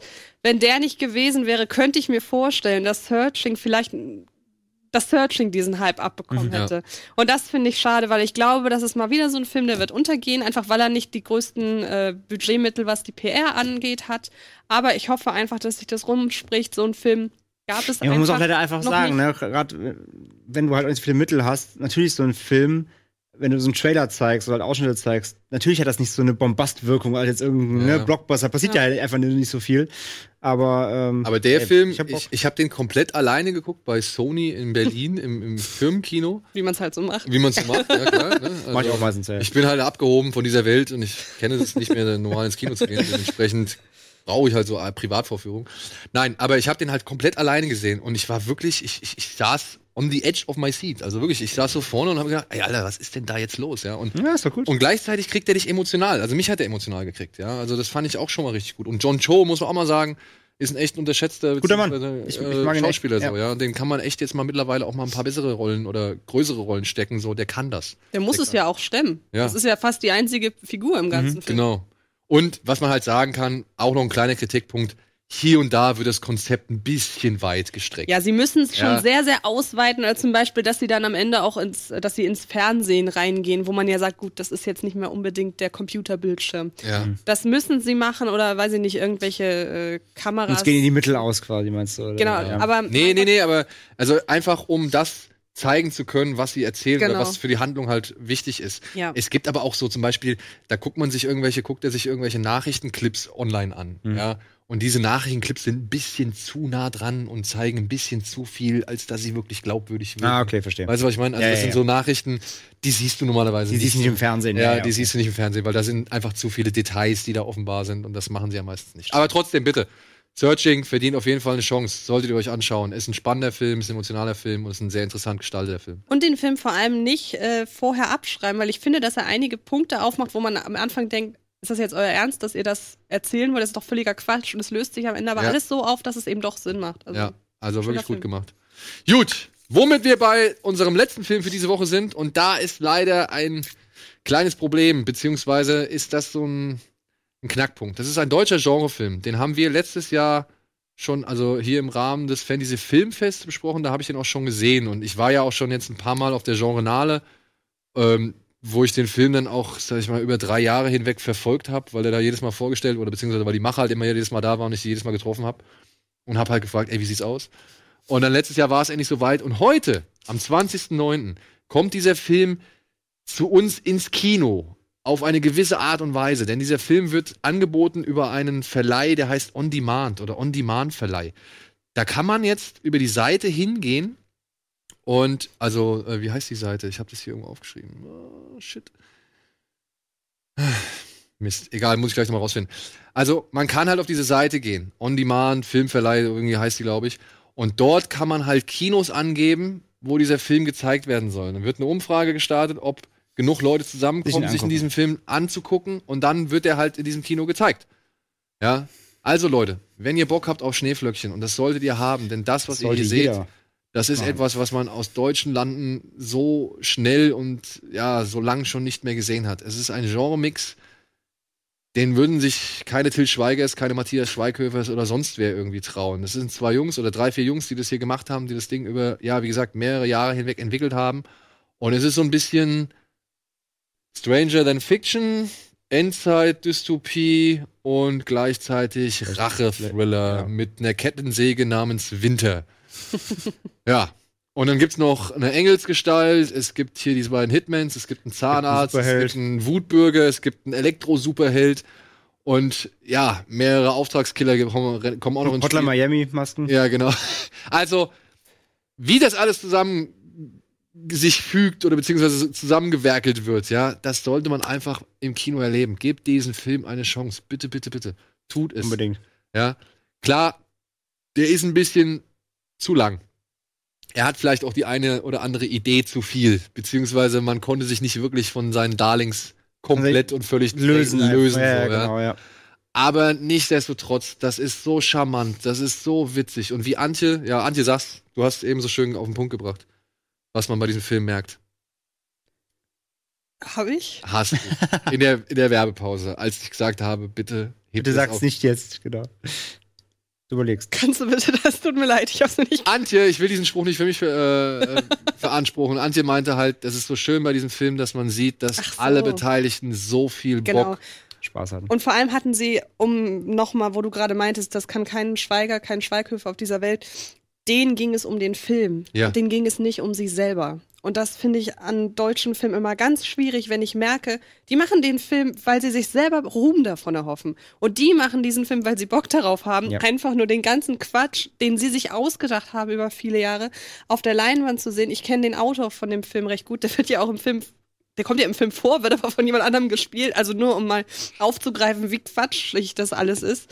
Und ähm, wie der mir immer wieder von dem Projekt erzählt hat und immer wieder so ein Strahlen in den Augen hatte, wenn es darum ging, oh, hoffentlich kommt er ins Kino und hoffentlich sehen den viele Leute. Und hier bei dem Fantasy-Filmfest, der lief ja in, auf den Nights oder auf Nee, das lief letztes Jahr auf dem regulären Fantasy-Filmfest. und äh, das war wohl auch der riesige Crowdpleaser in allen Städten und das ging wohl richtig ab da in den Kinos. Und so ein Film ist das nämlich. Den muss man mit vielen Leuten im Ja. Kino gucken. Da muss man wahnsinnig viel Spaß, Zusammen Spaß haben. mit Ja. gemeinsam Spaß haben eben. Und es ist völlig egal, dass da nicht alles zusammenpasst und dass da, was du sagtest, dass der teilweise Eben. zu lang ist und das, weiß nicht, dann ist da vielleicht auch mal eine Schauspielleistung nicht so ganz optimal, aber das ist völlig egal. Also, Ähm, aber eben trotzdem ganzen Quatschigen macht am Ende trotzdem komplett Sinn. Also Ja. ist, das ist es ja. Also es ist, es ist auch so, es ist ja auch so ein bisschen versatzstückhaft erzählt, wie jetzt wie in Pulp Fiction oder so. Du hast verschiedene Versatzstücke mit verschiedenen Charakteren, die verschiedene Dinge tun, die auf den ersten Blick wirken so wie was macht ihr da eigentlich? Aber eben es kommt eben nach und nach setzt sich alles zusammen, es macht Sinn, es löst sich auf. Genau. Äh, nicht nicht alles darf man hinterfragen natürlich, klar, aber ähm, ja, aber, du, aber trotzdem du merkst die große Idee, die ist die ganze Zeit da. Also die, der, Genau. der, der überlegt sich nicht erst im letzten im letzten quasi im, im- Endsport so, ah jetzt muss ich zusammenfügen, sondern es, es geht alles gezielt darauf hin, das funktioniert.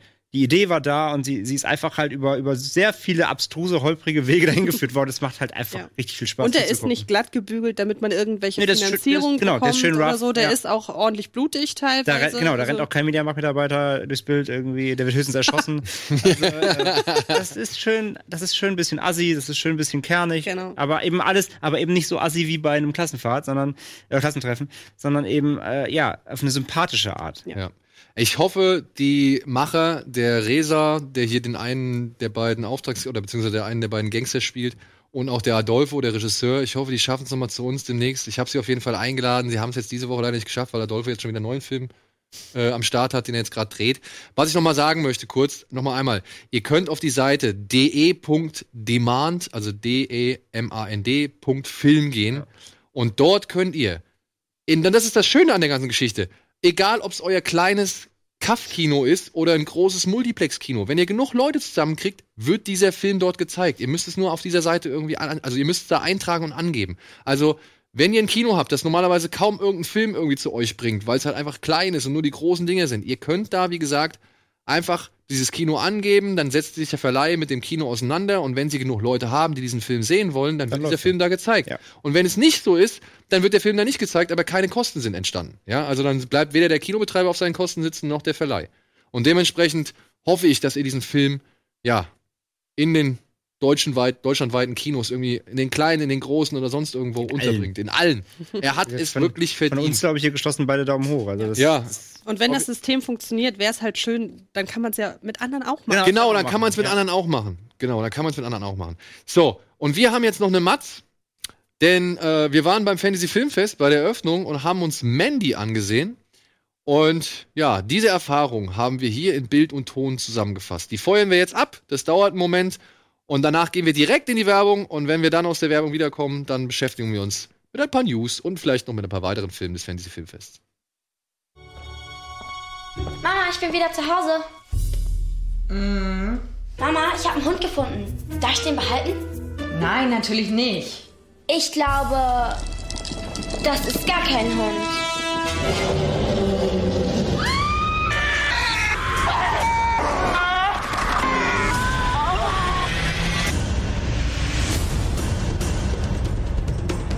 Ich sage einen wunderschönen guten Tag, einen wunderschönen guten Abend, einen wunderschönen guten Morgen, wann immer ihr hier eingeschaltet habt. Es ist Donnerstag, der 13. September und heute beginnt hier in Hamburg das Fantasy Filmfest und das wollten wir uns natürlich nicht nehmen lassen und sind hier zur Eröffnungspremiere von Mandy quasi erschienen, aber haben direkt auch gleich die Gelegenheit.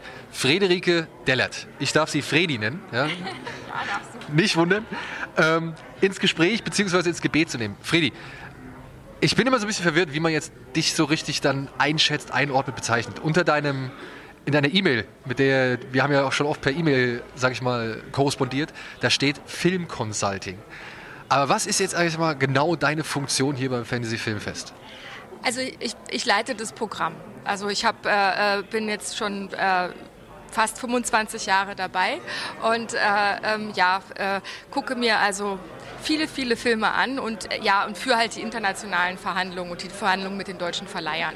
Das heißt, du bist dann zum Beispiel auch auf dem legendären Filmmarkt in Cannes unterwegs und siehst dir da Filme an, um zu sagen, ey, die kommen jetzt mal zu uns aufs Festival?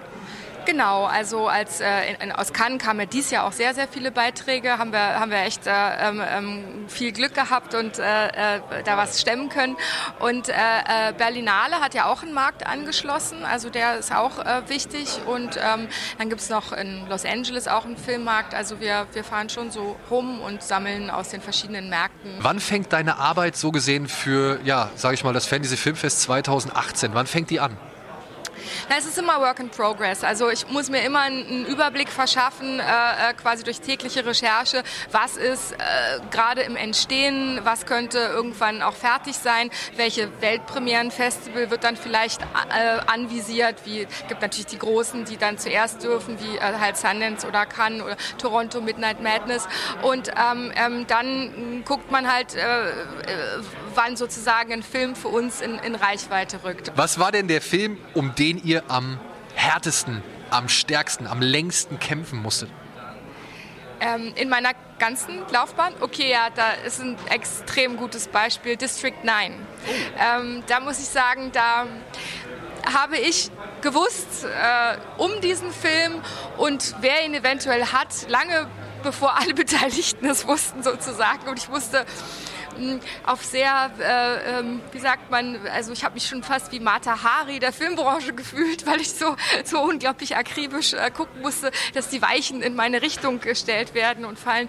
Und äh, äh damals hatte ich auch ein ganz ganz tolle persönliche Erfahrung ähm, äh, mit auch damit, wie, wie so eine amerikanische Attitude anders ist als vielleicht äh, eine europäische Attitude. Und zwar, äh, mir wurde ziemlich schnell einfach so über ein paar Kontakte die äh, die E-Mail-Adresse von dem Executive Producer genannt. Einfach so, mir gegeben. Und ich habe ihn angeschrieben und er hat sofort geantwortet. Und damit kam so der Stein ins Rollen. Er ist mein Held gewesen. Ja. Aber ich habe drei Monate gebraucht, bis ich dann endlich das Ja hatte von, von Sony. Und was ist so, sag ich mal, ihr deckt ja schon einige Genres ab mit dem Fantasy Filmfest. Was ist so, sag ich mal, wo siehst du deinen Lieblingsbereich? Also was sind so die Filme, wo du sagst, ja, die gucke ich mir gerne an? Ich bin ein Mensch, der sich von Kino immer ähm, dolle Emotionen wünscht. Ja? Also insofern, ich, ich freue mich darüber, wenn ich äh, extrem lachen kann, mich extrem fürchten kann, mich extrem ekeln kann vielleicht auch ähm, oder auch heulen kann. Also das sind für mich sehr, an Kino generell sehr wichtige Elemente. Ich muss schon sagen, dass so ein bisschen, ich vermisse in den letzten Jahren, ja, so Filme wie Freddy vs. Jason oder so, so Jason äh, X zum Beispiel, ja, oder auch keine Ahnung, irgendwie noch so mal so, so ein. 80er, meinst du jetzt? Oder meinst du so, dass es so richtig Horror ist? Oder nee, was? So, so ein bisschen die, die Partyfilme, die ausgelassenen, die ausgelassenen Fansblätter-Dinger, so ein Braindead. So. Ich meine, okay, die kommen jetzt auch nicht alle, alle zwei Monate irgendwie raus, aber irgendwie, man merkt schon, dass der Anspruch der Filme doch ein gewaltiges Stück gestiegen ist. Wir können ja nur das äh, aus dem Pool schöpfen, der da ist. Ne? Und ähm, ich denke schon, dass die 90er und die 2000er oder jedes Jahrzehnt auch so ein bisschen eine spezielle Sicht auf die Dinge hat. Äh, ich würde definitiv die beiden genannten Filmtitel keineswegs von der Bettkante stupsen, wenn sie jetzt noch mal vor mir stehen würden, sondern diese genau diese Dinge auch weiterhin auf jeden Fall zeigen. Was wären deine persönlichen Favoriten von, von diesem Jahr, wo du sagen würdest, die müsst ihr euch unbedingt angucken? Ich persönlich fand den Terrified total toll. Ja, genau. Also, weil der ist gruselig und so komisch es ist, es gibt ja nicht so viele also zumindest für uns Vielgucker, nicht so viele Filme, wo man mitgeht, ja. Und, ähm, Hört auf die Frau, die hat 25 Jahre Erfahrung. genau. Und äh, ich war ein Riesenfan von Climax, also, oder bin ein Riesenfan, ich bin Gaspar Noé-Fan. Äh, er ist speziell, aber er ist einfach, äh, er packt mich jedes Mal. Und ich fand auch den, ähm, den hast du vielleicht noch nicht gesehen, den Elizabeth Harvest äh, äh, sehr gut. Und wenn du jetzt sagen müsstest, oder ja doch, ich, ich, das wird jetzt, wird jetzt glaube ich, sehr hart, aber die geilste Vorstellung in all den 25 Jahren? Trollhunter fand ich total schön auch. Da war auch eine äh, mega äh, äh, Let the Right One In, fand ich ganz toll. Das waren jetzt vielleicht nicht so ein Part, sind nicht so Partyfilme gewesen, aber so Filme, wo die Zuschauer wirklich geklebt haben. Ja, und dann äh, eine Frage, die wir normalerweise immer direkt zu Beginn stellen, unseren Gästen oder Interviewpartnern. Muss ich dir jetzt einfach am Ende stellen. Welchen Film hast du als letztes gesehen? Ach, äh, im Kino? Generell, ja. Ähm, ich habe Gundermann gesehen. Gundermann war gut, ne? War, war, hat, hat mich total, also sehr, sehr begeistert. Ja. Ich, ich mag so Filme über DDR-Geschichte und äh, äh, äh, ja, es hat mich sehr berührt, der Film. Ja, cool. Weil ich habe den auch gesehen und ich habe gedacht, ey, das ist eigentlich null mein Thema. Das, beziehungsweise, wie soll dieser Film mich begeistern? Ich war am Ende echt überrascht. Schöner Film. Hey Friedi, ich sage immer danke, vielen Dank für dieses kurze Gespräch. Und wir sehen uns ja jetzt die Tage auf jeden Fall noch. Ich wünsche dir jetzt eine schöne Eröffnung. Wir werden mit dabei sein und ansonsten sehen wir uns ja später nochmal. Ne? Genau. Dankeschön. Danke, Danke auch. Danke. Bis später.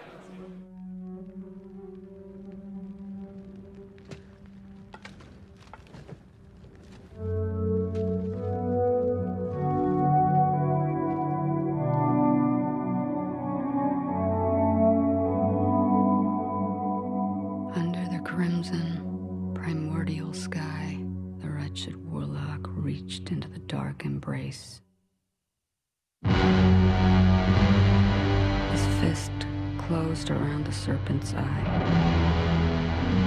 Strange and eternal.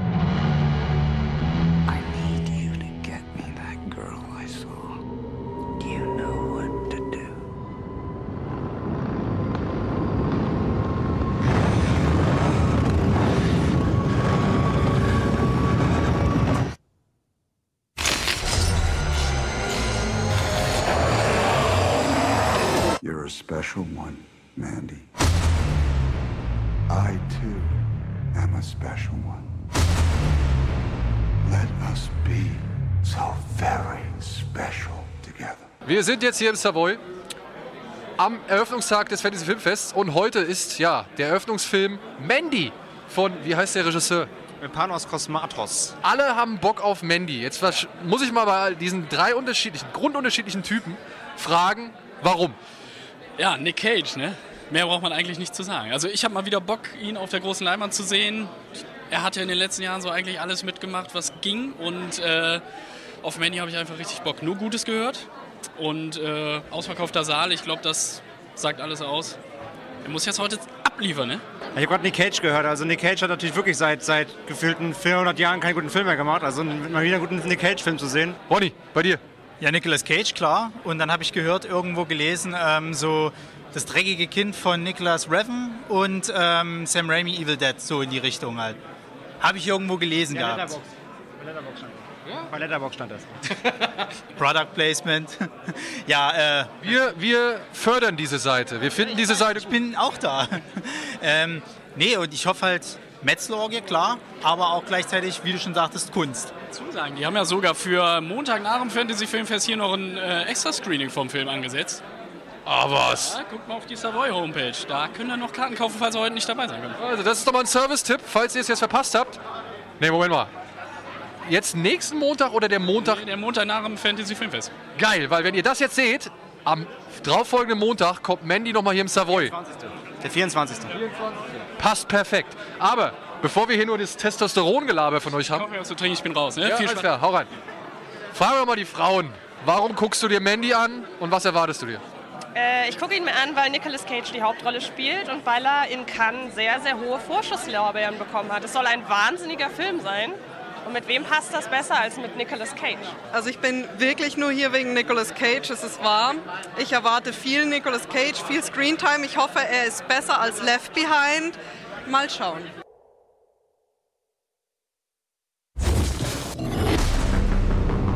So what you gonna do with that thing? I'm going hunting. So what you hunting? It's crazy evil.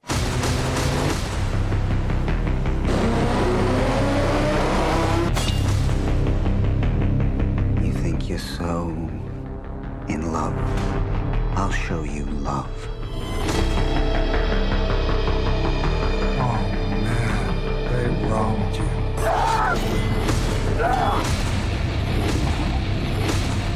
You exceed the cosmic darkness. It glowed from within, strange and eternal.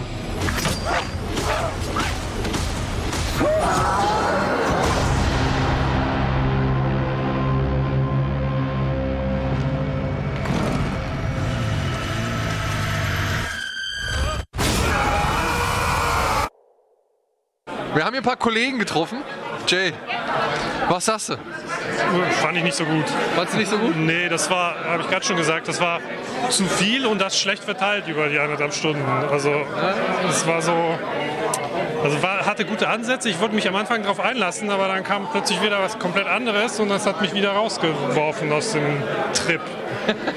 ähm, nee, bei dem Film habe ich irgendwie das Gefühl, es, ist, es fällt in die Kategorie des äh, Hauptsache krass, Hauptsache viele Zitate und dann und, und der ist irgendwie rätselhaft und die Leute trauen sich irgendwie nicht zu sagen, nee, raff ich nicht.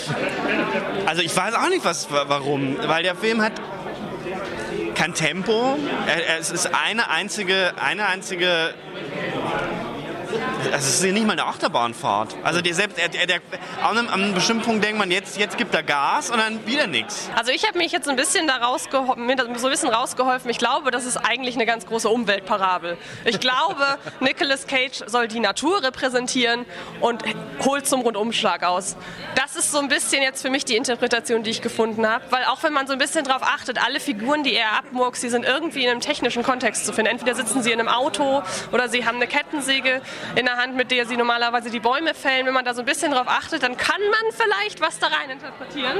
Aber er fällt am Anfang selbst einen Baum mit Kettensäge.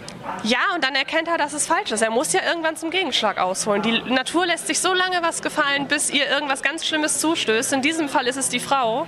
Und dann holt sie zum Gegenschlag aus. Das, also ja, das hat ganz viele Lücken, aber so konnte ich mir irgendwann da durchhelfen mit dieser Interpretation. Okay. Na gut, dann sind wir gespannt, was da noch kommt. Ich danke dir auf jeden Fall und wünsche dir noch einen schönen Abend. Und ja, ich würde auch sagen, ich gehe raus. Wie gesagt, ich, ich habe hier einen Vorteil gegenüber ziemlich vielen Leuten.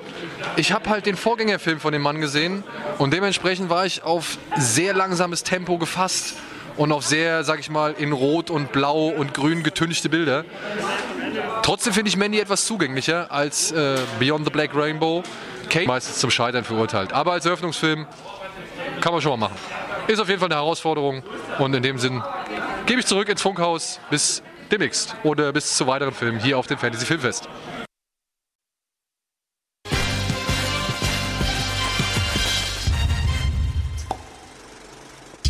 So, da sind wir wieder zurück. Herzlich willkommen zur aktuellen Ausgabe Kino Plus mit Antje und André. Und ja, das war eben vor der Werbung ein kleiner Beitrag zum Fantasy Filmfest in diesem Jahr in Hamburg. Und ja, wir haben noch ein paar andere Filme jetzt noch gesehen in, in der Vergangenheit. Ne? Also Climax noch einmal hier mal erwähnt. Ich habe jetzt gerade die Einladung zu einer Presseverführung bekommen. Das heißt, Climax kriegt einen regulären Kinostart. Das- ist der neue Da bin ich Film. sehr gespannt. Das ist der neue Film von Gaspar Noé. Ähm, können wir jetzt schon mal sagen, geht rein. Es ist auf jeden Fall eine Erfahrung. Vier, viermal am besten. Ja, es ist auf jeden Fall eine Erfahrung. Was habe ich noch gesehen? American Animals, hast du den zu Ende geguckt? Nein, leider nicht. Nein. Ich musste leider ähm, Interviewfragen für Nicolas Cage vorbereiten. Ach, du hast ja heute noch ein Interview mit Nicolas Cage. Ja. Ja. da beneiden wir dich alle. drum. Aber die ersten, also genau, mir fehlen jetzt die letzten 40 Minuten. Bisher mag ich ihn eigentlich ganz gerne. Er hat so einen leichten I-Tonya-Vibe, finde ich. Mhm. Guck dir nochmal das Ende an und ich glaube, danach würde es erst lohnen, sich darüber zu Okay. sprechen. Ja. Hab ich auch noch nicht gesehen. Dann ansonsten noch irgendwas? Heute gucken wir vielleicht Prospect. Prospect auf jeden Fall und ähm, was kommt danach noch? Ähm, äh, Piercing. Piercing. Piercing, ah, der neue Film von Nicolas Peschke oder Pesche. Pesche, den hast du, glaube ich, schon gesehen, ne? Den habe ich schon gesehen, ja. Dann haben wir beide noch Elizabeth Harvest gesehen. Elizabeth Harvest, ja. Ja, den konntet ihr beide sehr empfehlen, ne? Geht so.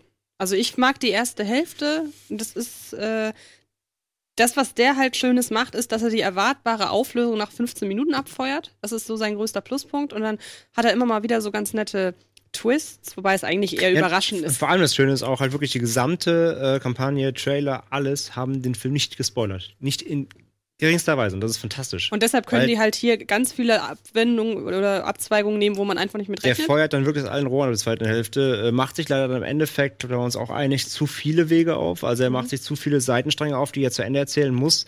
Und dadurch verliert er am Ende ein bisschen so, da kriegt er einen langen Atem. Dann kommt da so dieser typische so, ich könnte jetzt zu Ende sein, aber ich muss noch mal hoch, weil ich muss doch noch erzählen. Und ich muss noch mal hoch. Das hat er so dreimal. Das heißt, er könnte dreimal schon enden, tut's aber nicht. Im Endeffekt zieht er sich dann leider doch zu lang raus. Der dauert so 1,50. Der- Oh. Nimm, nimm dem die letzten, diese, diese drei semi-enden und du bist so bei einer Stunde 30, so dann Tag gegen 90. Das hätte ihm richtig gut getan.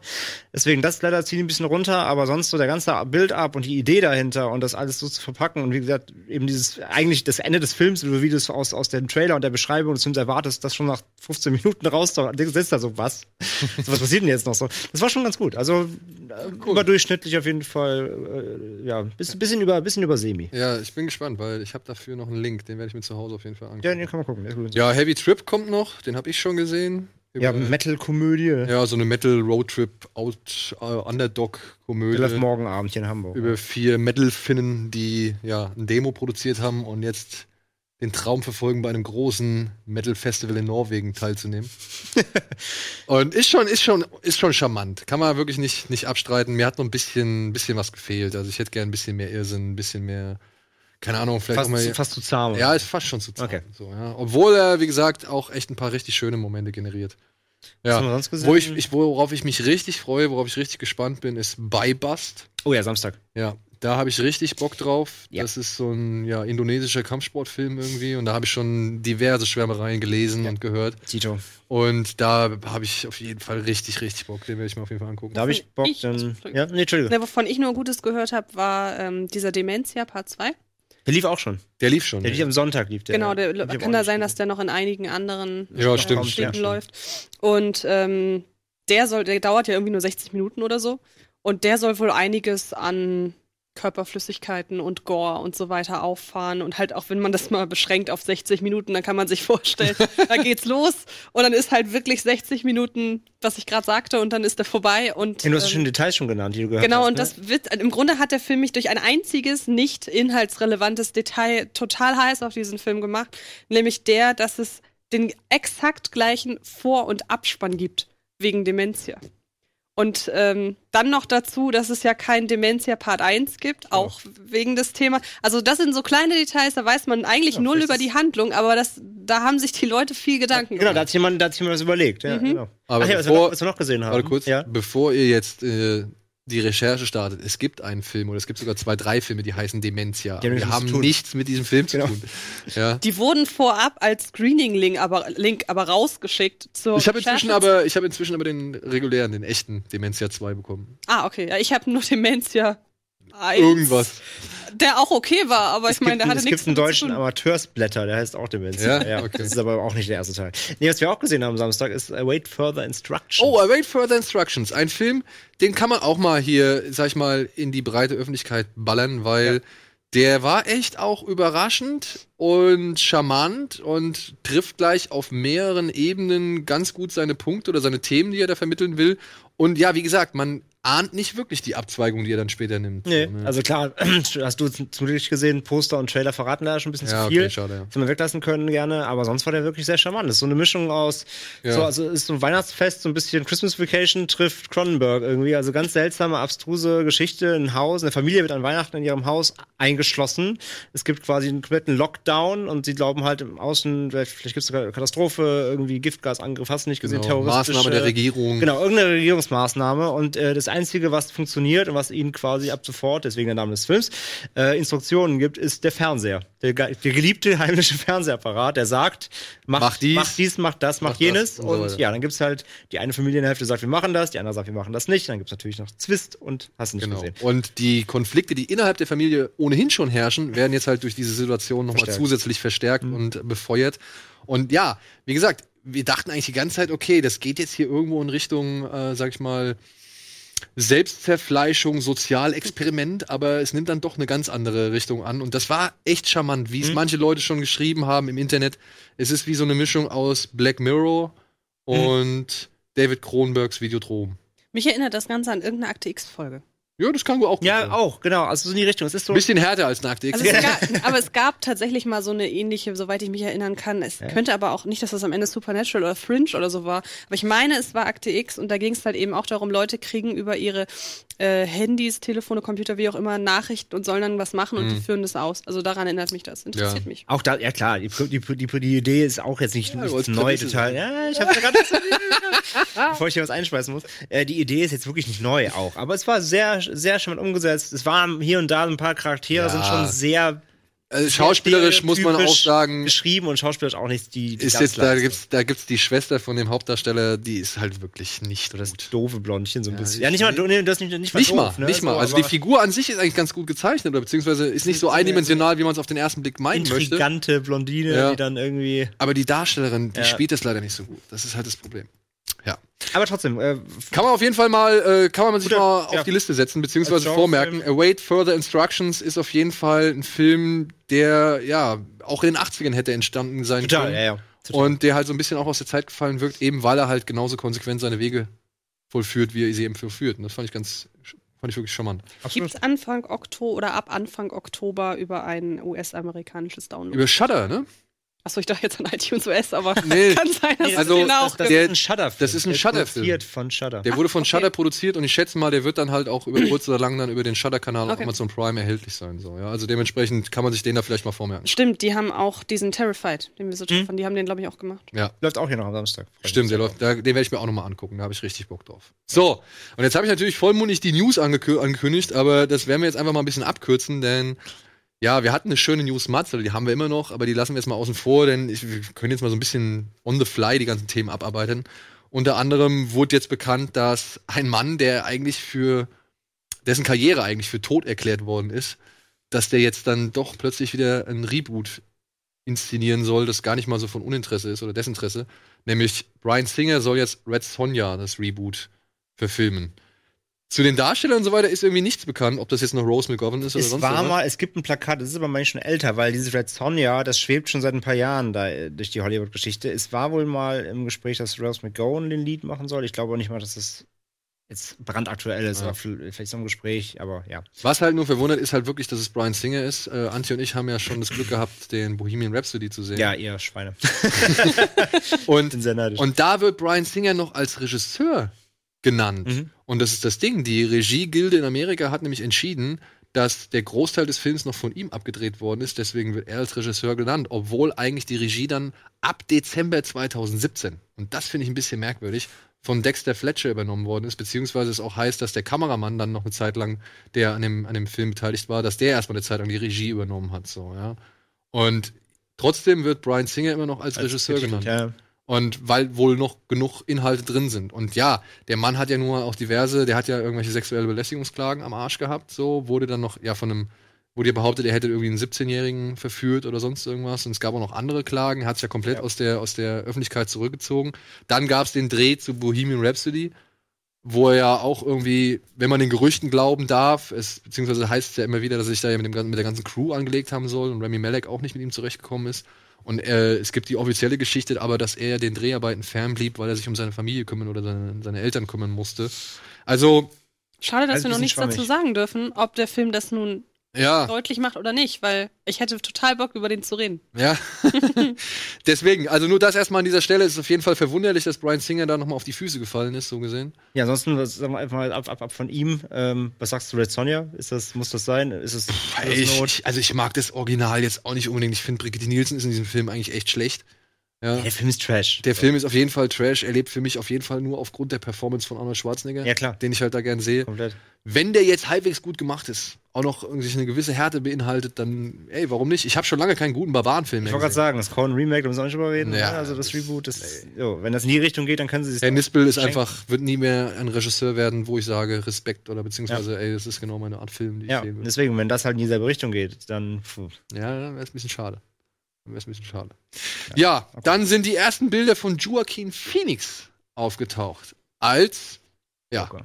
Joker. Ja, ja, beziehungsweise Arthur, und jetzt kommt's, Arthur Fleck. Der Nachname wird F-L-E-C-K geschrieben. Fleck. Also A. Fleck. F-Flag. F-Flag. Ist das wirklich, ist das ein Zufall oder ist das schon echt dreist? Aber stand Ben Affleck jemals zur Debatte, ob er den spielt? Nein, Nee, stand er oder? nicht. Nein, aber nein, nein, nein. ich finde es ich find's ein bisschen, ich weiß nicht, das, ist, das, das sticht mir zu sehr ins Auge einfach. ja. ja, Joaquin Phoenix spielt jetzt hier diesen Arthur Fleck, einen Comedian, der es wahrscheinlich nicht schaffen wird und dementsprechend dann zum Verbrecherfürsten, Genau, nee, spielt Verbrecher in Clownkönig, 80er, keine Ahnung, ne? von Der Gotham. in den 80ern dann Ja. spielen, genau. Und dann, ja. Und Robert De Niro soll wohl einen Showmaster spielen, der maßgeblich daran beteiligt ist, dass Arthur zum Joker wird. Dass Arthur zum Fleck wird. Ja, aber ich Ja, muss genau, sagen, ich ja. finde das ganz, also ich finde das ganz Ey, ich, gut. ich, also ich muss jetzt einfach mal sagen, ich liebe diesen Mann. also ich, ich, ich habe letzt, das letzte gesehen habe, war hier, ähm, wie hieß er? Äh, der auch auf dem, auf dem Nights, äh, auf dem White Nights am Anfang des Ach, Jahres. äh, w- äh, Wish You Were Here. Nee, wish, nee you, were, you Were Never Really Here. You were never really here. A Beautiful Day. Beautiful Day heißt er bei uns, genau. Alter, er ist einfach eine Schauspielgranate. Also, Ja, er ist, er ist ein Tier. Ja, Phoenix, ich hab ihn- Phoenix ist ein Tier. Ich habe ihn wirklich- zuletzt gesehen, das war doch auch in äh, Don't Worry. Ja, genau. Sorry, ja, da war auch gut. ihn, ne, Ja, der da, Film hat ihn mir fast so ein bisschen verleidet, muss ich sagen. Das ist jetzt so ein bisschen das Problem. Wenn ich ihn jetzt angucke, sehe ich sofort den aus Don't Worry. Das hatte ich bei Joaquin Phoenix vorher noch nie. Ich habe eigentlich nie in irgendeiner. Friese? Ach ja, und. Aber es ist nur ein Bild. Ich weigere mich ja normalerweise sogar anhand von Trailern irgendwas zu sagen. Jetzt werde ich auch ja. nichts anhand eines Bildes sagen. nicht, aber, aber ja, ich kann Ich finde es nur so witzig, ich bin, ja, ich bin jetzt, also ich, ich kann es mir noch nicht mal vorstellen so richtig, aber ich bin jetzt einfach nur schon gespannt, wie er es macht. Also, ich finde es nur so wahnsinnig witzig. Ich meine, dass dieses Bild jetzt als Joker-Bild genommen ja, ja, ja. ja. Das finde ich ein bisschen. ja, ja, das ist. Äh, aber auf Skurril. der anderen Seite, wenn es jetzt wieder irgendwie ein geschminkter Joaquin Phoenix, dann hätte man nur gesagt, Ja, ja, vielleicht. wie immer, ne? wobei, Vielleicht- das wäre eigentlich mal eine ganz coole Sache. Zum Beispiel auch in den Trailern gar nicht zu zeigen, wie er als Joker aussieht. ja. Vielleicht Ja, machen sie das ja. ist auch die Frage. Vielleicht ist der ganze Film so, dass Das er am Ende nämlich, am, also dass Genau. er wirklich erst nur am Ende diese Maske auf Genau, vielleicht ist der ganze Film eben Arthur Fleck. Arthur Fleck. Ja. Und sein Weg. Genau. Ja. Joker, Origin. Basiert das Ganze, ich bin da ja leider, was Comic-Sachen raus äh, angeht, raus, sofern es nichts mit den Filmen zu tun hat. Ähm, basiert das Ganze auf irgendeiner bekannten, auf irgendeinem bekannten Comic oder ist das wirklich einfach mal ein ganz neuer Ich glaube, filmischer Ansatz? wenn ich es jetzt richtig verstanden habe, also ich habe jetzt zum Beispiel also nichts irgendwie ge gelesen oder so, wo es hieß, das be bezieht sich auf die und die Vorlage, also Mhm. nicht so wie, was ich, Killing Joke oder sonst Mhm. irgendwas. Und glaube ich, das ist eine komplett neue eigene Geschichte, die auch losgelöst ist von dem bisherigen Universum. Finde ich sehr cool. Weil es wurde ja jetzt auch zum Beispiel, ganz überraschend, gab es ja jetzt wieder so, so ein paar Hinweise, dass A, das Skript von Suicide Squad 2 fertig ist. Ja. Dass man wieder, also dass man jetzt endlich ein R-Rating anpeilt und dass die Suicide Squad jetzt wohl irgendwo im Nahen Osten eine Mission erfüllen soll. So. Und das sind so Sachen. Und ich denke mal, da versucht man schon irgendwie so ein Restuniversum beizubehalten, sich aber trotzdem genau durch solche Filme wie jetzt diesen neuen Joker-Film wahrscheinlich dann einfach die Tür offen zu lassen, zu sagen, ey, wir haben auch Bock auf sowas, also machen wir sowas. Ja, es klingt halt so nach einem ganz anderen Ansatz, eher so fast nach einem künstlerischen, Ansp also Ja, ja. nach einem künstlerischen. Todd Phillips, ne? Ich meine, ja. also er hat Hangover gemacht, okay, in allen Ehren, aber Hangover künstlerischer 3, Anspruch. Hangover 3 war jetzt auch schon nicht mehr so der große Wurf, meiner Ansicht nach. Und alles, was dann kam, war jetzt A, zum einen ein bisschen so die, die, die Kopie von Hangover oder halt, ja, Aber nicht, gab so, es nicht, nicht so richtig düster. überleg, gab es nicht noch irgendwie Pläne zu einem Joker-Film von Martin Scorsese oder bringe ich Das ist der Ah, das ist der. Also Das hat, ist- das inwiefern hat denn Scorsese dann was damit zu tun? Oder? Produzent. Ah, okay. Aber ich weiß gar nicht, ob das noch so vakant ist, dass der da Mhm. wirklich noch mit produziert. Aber er wurde auf jeden Fall mit dem Film in Verbindung Okay. gebracht. Ja. Und dann, ja, ganz frisch reingekommen noch ähm, Carrie Fukunaga. Oder, ja, ich sag jetzt mal Fukunaga.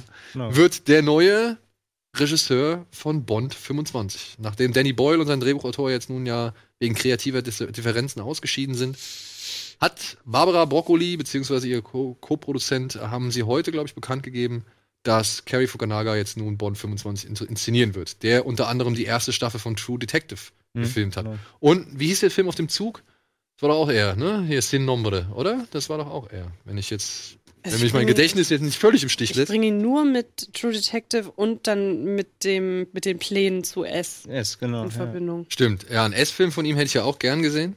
Hätte ich wirklich gern. Nichts gegen Andy Muschettis Version so oder Vision. Ja, Sin Nombre. Sin Nombre, ach, den, kenn- den, den habe ich nicht gesehen. Den habt ihr noch nicht gesehen? Nee. Guckt euch den mal an, der ist gut. Der ist, der ist schon gut. Da geht es um so ein Gangmitglied von dieser Mara Ach, der, ja, ja, ja, okay. oder Salvatrucha 18 oder keine Ahnung, Mara. nee, habe ich noch watchlisted. Ja. okay. Und ähm, der flieht halt mit so einem jungen Mädel vor seiner eigenen Gang.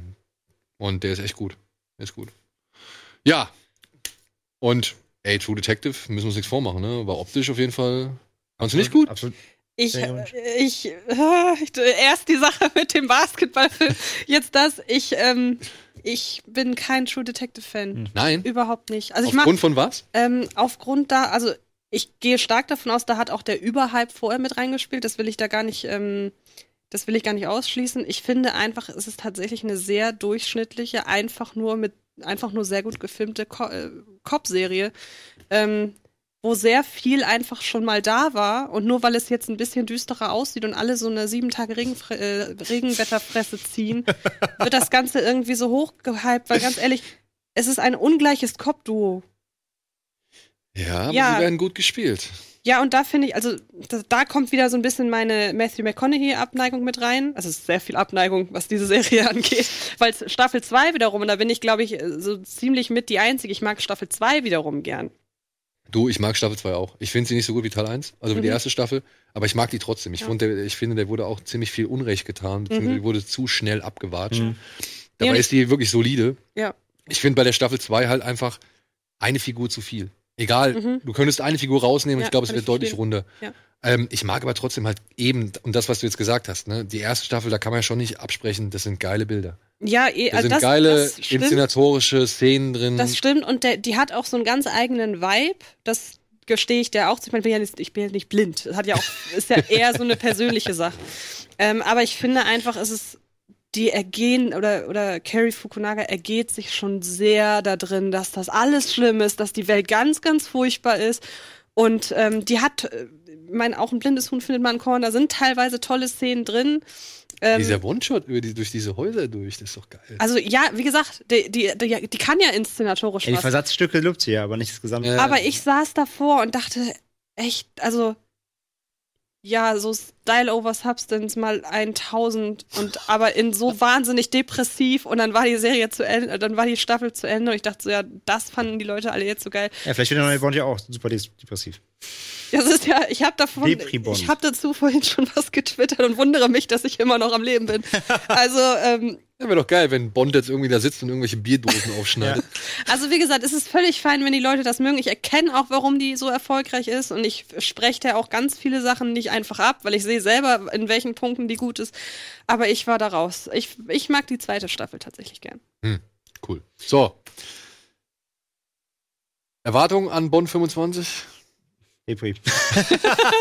Naja, ey, ey, also geile Bilder darf man jetzt wohl sagen, voraussetzen. Also, also technisch wird er wahrscheinlich sehr gut. Äh, ich, ich weiß nicht. Ich bin mal gespannt, was sie in Sachen Action machen. Weil was, Mhm. was so. Das Ding ist halt, genau, das wollte ich gerade sagen. So, also ich kenne jetzt hier den Synonym, ich weiß nicht, was der so an, an, an äh, ja, auch eher ruhig wahrscheinlich, ne?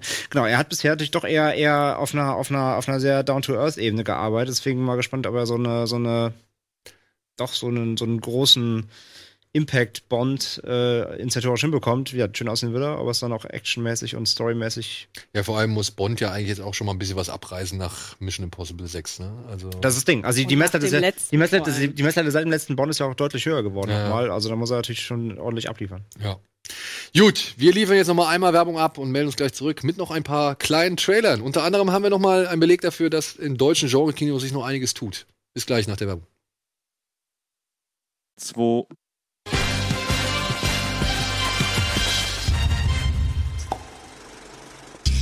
So, willkommen zurück zum letzten Part der aktuellen Ausgabe Kino. Und bevor ich jetzt noch weiter großartig rumsabbel, wollen wir uns ein paar Trailer anschauen. Denn es gibt einiges aus deutschen Landen, was wir hier mal präsentiert, beziehungsweise was uns angeboten wurde. Unter anderem hat uns ein junger Mann namens Nils, der für eine Filmproduktion namens, ja, ich hoffe, ich spreche es richtig aus, Jakale Film aus Kassel, hat uns angeschrieben, hat gesagt, ey, wir haben hier einen Film rausgebracht, beziehungsweise wir bringen jetzt hier einen Film raus, der heißt Enemy. Ich glaube, also er wird Enemy geschrieben. Ähm, ich denke mal, man soll es. Englisch aussprechen. Enemy, Enemene, Enemy. Ich weiß es nicht. Hier ist der Trailer. Gucken wir uns mal an.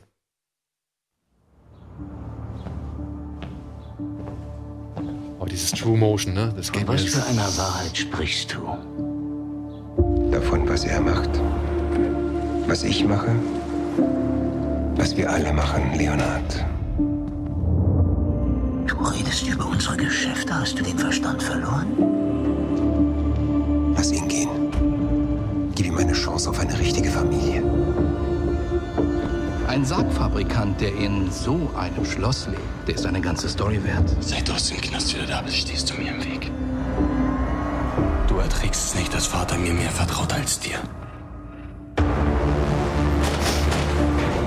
Ich bitte um Vergebung für alles, was ich getan habe. Ich liebe und beschütze meine Familie. Du bist grad raus. Ich kann das für dich erledigen. Es wäre auch gut, wenn du ein bisschen auf deinen großen Bruder aufpassen könntest. Ich hab dich geliebt! ich doch einfach alles hinter mir lassen.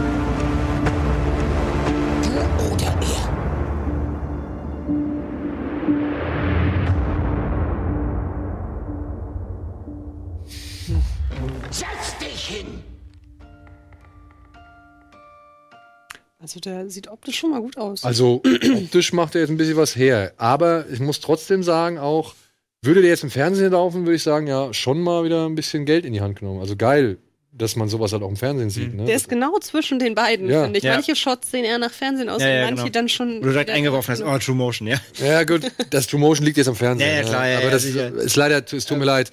Ich glaube, Ähm. Christopher Nolan und noch irgendjemand machen starten jetzt gerade so eine Petition Mhm. gegen True Motion. Da bin ich auch sehr dankbar, die werde ich auf jeden Fall unterzeichnen. Ähm, dass das Ganze von vornherein ausgestellt bleibt, so, ja, und man es nur auf Option einstellen kann. Aber jetzt muss ich mal sagen, Gangster, Gangster-Kino aus Kassel, ne? Also hätten wir jetzt auch nicht für möglich gehalten. Kassel kennt man ja als äh,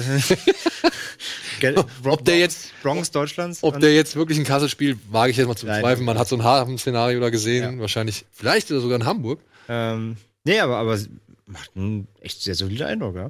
Wird, äh, es gibt noch keinen Release-Termin. Ich bin gespannt, was damit kommt, aber ist auf jeden Fall schon mal wieder ein Zeichen dafür, okay, hier gibt's Leute, junge Leute, die haben Bock, auch mal ein bisschen was anderes von staatlich geförderten oder beziehungsweise von irgendwie den üblichen deutschen TV-Geschichten oder Filmgeschichten irgendwie zu inszenieren. Dementsprechend, ja, haben wir noch einen anderen Trailer, nämlich ein Horrorfilm, der jetzt auch hier schon auf eurer Seite irgendwie angepriesen worden, also auf Filmstarts angepriesen worden ist. Da hat mir nämlich dann der Mario, glaube ich, heißt der. Der hat mir nämlich, nämlich auch diesen Film angepriesen. Er heißt Rootwood. Genau. Den hat er jetzt zusammen mit ein paar anderen Leuten produziert. Der wurde, glaube ich, in Amerika gedreht und ist jetzt auch in Form eines ersten Trailers für die Öffentlichkeit erhältlich. Beziehungsweise kann man schon mal einen Blick reinwerfen. Bitte.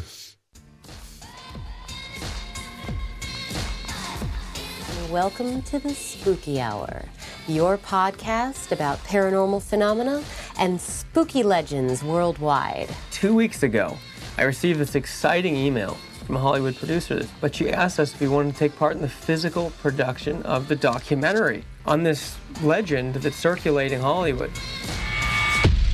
Right this way. I want to produce a documentary about the curse of the Wooden Devil. We finally reached our destination after four hours. Also deutsch sieht das nicht aus. Nee, ich denke mal, er hat, also das ist alles in Amerika gedreht worden. Aaron, Jess, myself. Hat Blair Witch Flair, ne? So the first person that was rumored to have gone missing in this forest was a little girl and her dog. And they found her hanging. They said it was the wooden devil that convinced her to hang herself.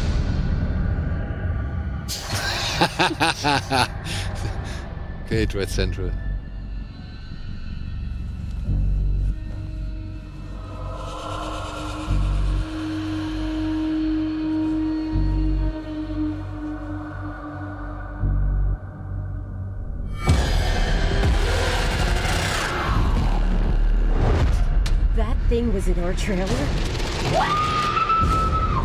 Das fand ich jetzt aber nicht schlecht mit dem. Das war so ein Geweih.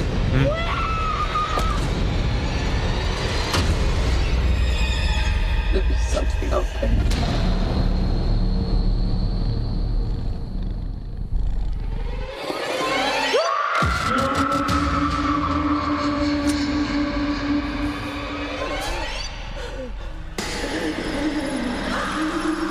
Okay, das war cool. Mhm. Mario, Mario, es tut mir leid, deinen Nachnamen möchte ich nicht aussprechen, weil ich weiß nicht, wie er ausgesprochen wird. Also so peinlich. Mario von und dann tut's mir leid, das, das traue ich mich nicht auszusprechen, da, da kann ich mich nur blamieren. Aber er ist der Drehbuchautor, der hat es Ah, geschrieben und der hat mich angeschrieben, hat gesagt, sein, sein neuer Film ist jetzt fertig. Es gibt schon erste Reviews, es gibt einen Trailer und äh, kommt jetzt auch irgendwie bald dann hoffentlich irgendwie äh, breiter raus. Und Mario, bitte, ey, wenn du uns irgendwie einen Link schicken kannst und so weiter, gucken wir uns an. Das sieht nach unserer Donnerstagsabends-Unterhaltung auf der Couch aus, oder? Wollte ich gerade sagen, das, das, das, sieht, das sieht auf jeden Fall auch filmfest so Ja, ne? tauglich aus. Auf jeden Fall. Ähm, ich, ich liebe übrigens immer so äh, die, die Pressezitate wie einfach Genius. doch, wir brauchen ein Wort aus dem, aus, dem, aus, dem, aus dem Text, das irgendwie gut klingt. Ja, da, darauf warte ich ja auch noch, dass mal irgendjemand einfach so ein Wort, das ich irgendwo geschrieben habe, völlig aus dem Zusammenhang. Aber was so Zusammenhänge von Zitate angeht, da weiß ich noch teilweise. Mein erstes Pressezitat, das abgedruckt wurde, war zu Ei Frankenstein. Unten auf der DVD stand drauf von den Machern von was haben die nochmal gemacht? Ähm, diese, diese Reihe, diese Vampire. Underworld. Von den Machern von Underworld. Underworld. Sie haben mein Zitat genommen: äh, Fantasy-Action im Stile von Underworld. Das steht oben und unten steht von den Machern von Underworld. Also so viel zu dem Thema Leute, die Zitate auf Filme drucken. Ja, Prestigitate sammeln immer großartig. Ja. Ja, aber ey, Ich Ja? finde, es sah okay aus. Ich muss auch sagen, also ich weiß es nicht, ob das der größte Hit wird, aber wenn der so ein bisschen spooky Atmosphäre erzeugen kann, bin ich schon, bin ich schon bin glaub ich, Selbstläufer mit Podcast-Hintergrund. ich wollte gerade sagen, Daher- also der beginnt mit, mit, mit, mit Grusel-Podcast, da bin ich nicht am Start. Ne? Also, da, kann, da kann ich natürlich auch fast direkt einen Film drehen. Also, äh, Ja. ich habe ja selber einen Horror-Podcast. Das ist ja gar- natürlich genau äh, mein Film. Gut, ja, aber seht, ihr, ihr seht es, Freunde, es gibt Bewegung im deutschen Kino oder Genre-Kino. Vielleicht muss man halt übers Ausland gehen und vielleicht muss man auch hier und da vielleicht ein Zugeständnis machen, aber nichtsdestotrotz gibt es Leute, die brennen drauf, auch mal andere Geschichten zu erzählen oder anderes Kino zu erzählen. Und das muss unterstützt werden, meiner Ansicht nach, ja. Und ihr habt ja gesehen, so ein Schweiger, den watschen wir halt dann ab. Ja. Womit? Mit Recht. Mit Recht. Ja. So, haben wir noch Zeit für einen Trailer? Netflix. Oh, das ist der Apostel. Thomas. Der neue von äh, Gareth Evans, der Raid-Regisseur. People, they're blasphemers. A cult. A disease. Bring her home. Name. Ist es Dan Thomas Stevens? Richardson. I dream of a world in which each waking Ja, das ist Dan day Stevens we aus rise Legion oder The Guest. Island. It's our paradise. Und die Schöne und das We have an Biest, hat das Biest we have to find him.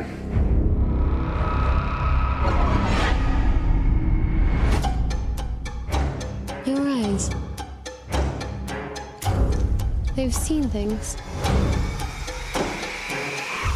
Erinnert mich so ein Ja, bisschen an ja. diesen Brimstone. Auch wenn der, glaube ich, ich in eine andere gesehen. Richtung geht. Ja. He shall be cleansed according to the edict of Ich this muss jetzt eher an Witch denken, ne? Ja, so ein bisschen Witch. Promise of the divine is but an illusion. sagen. God is pain. Agazusa, ja. God is suffering. Okay. Beware false prophets which come to you in sheep's clothing, but inwardly they are ravening wolves. Let us begin. Ich bin, ich bin hooked. Eieieiei.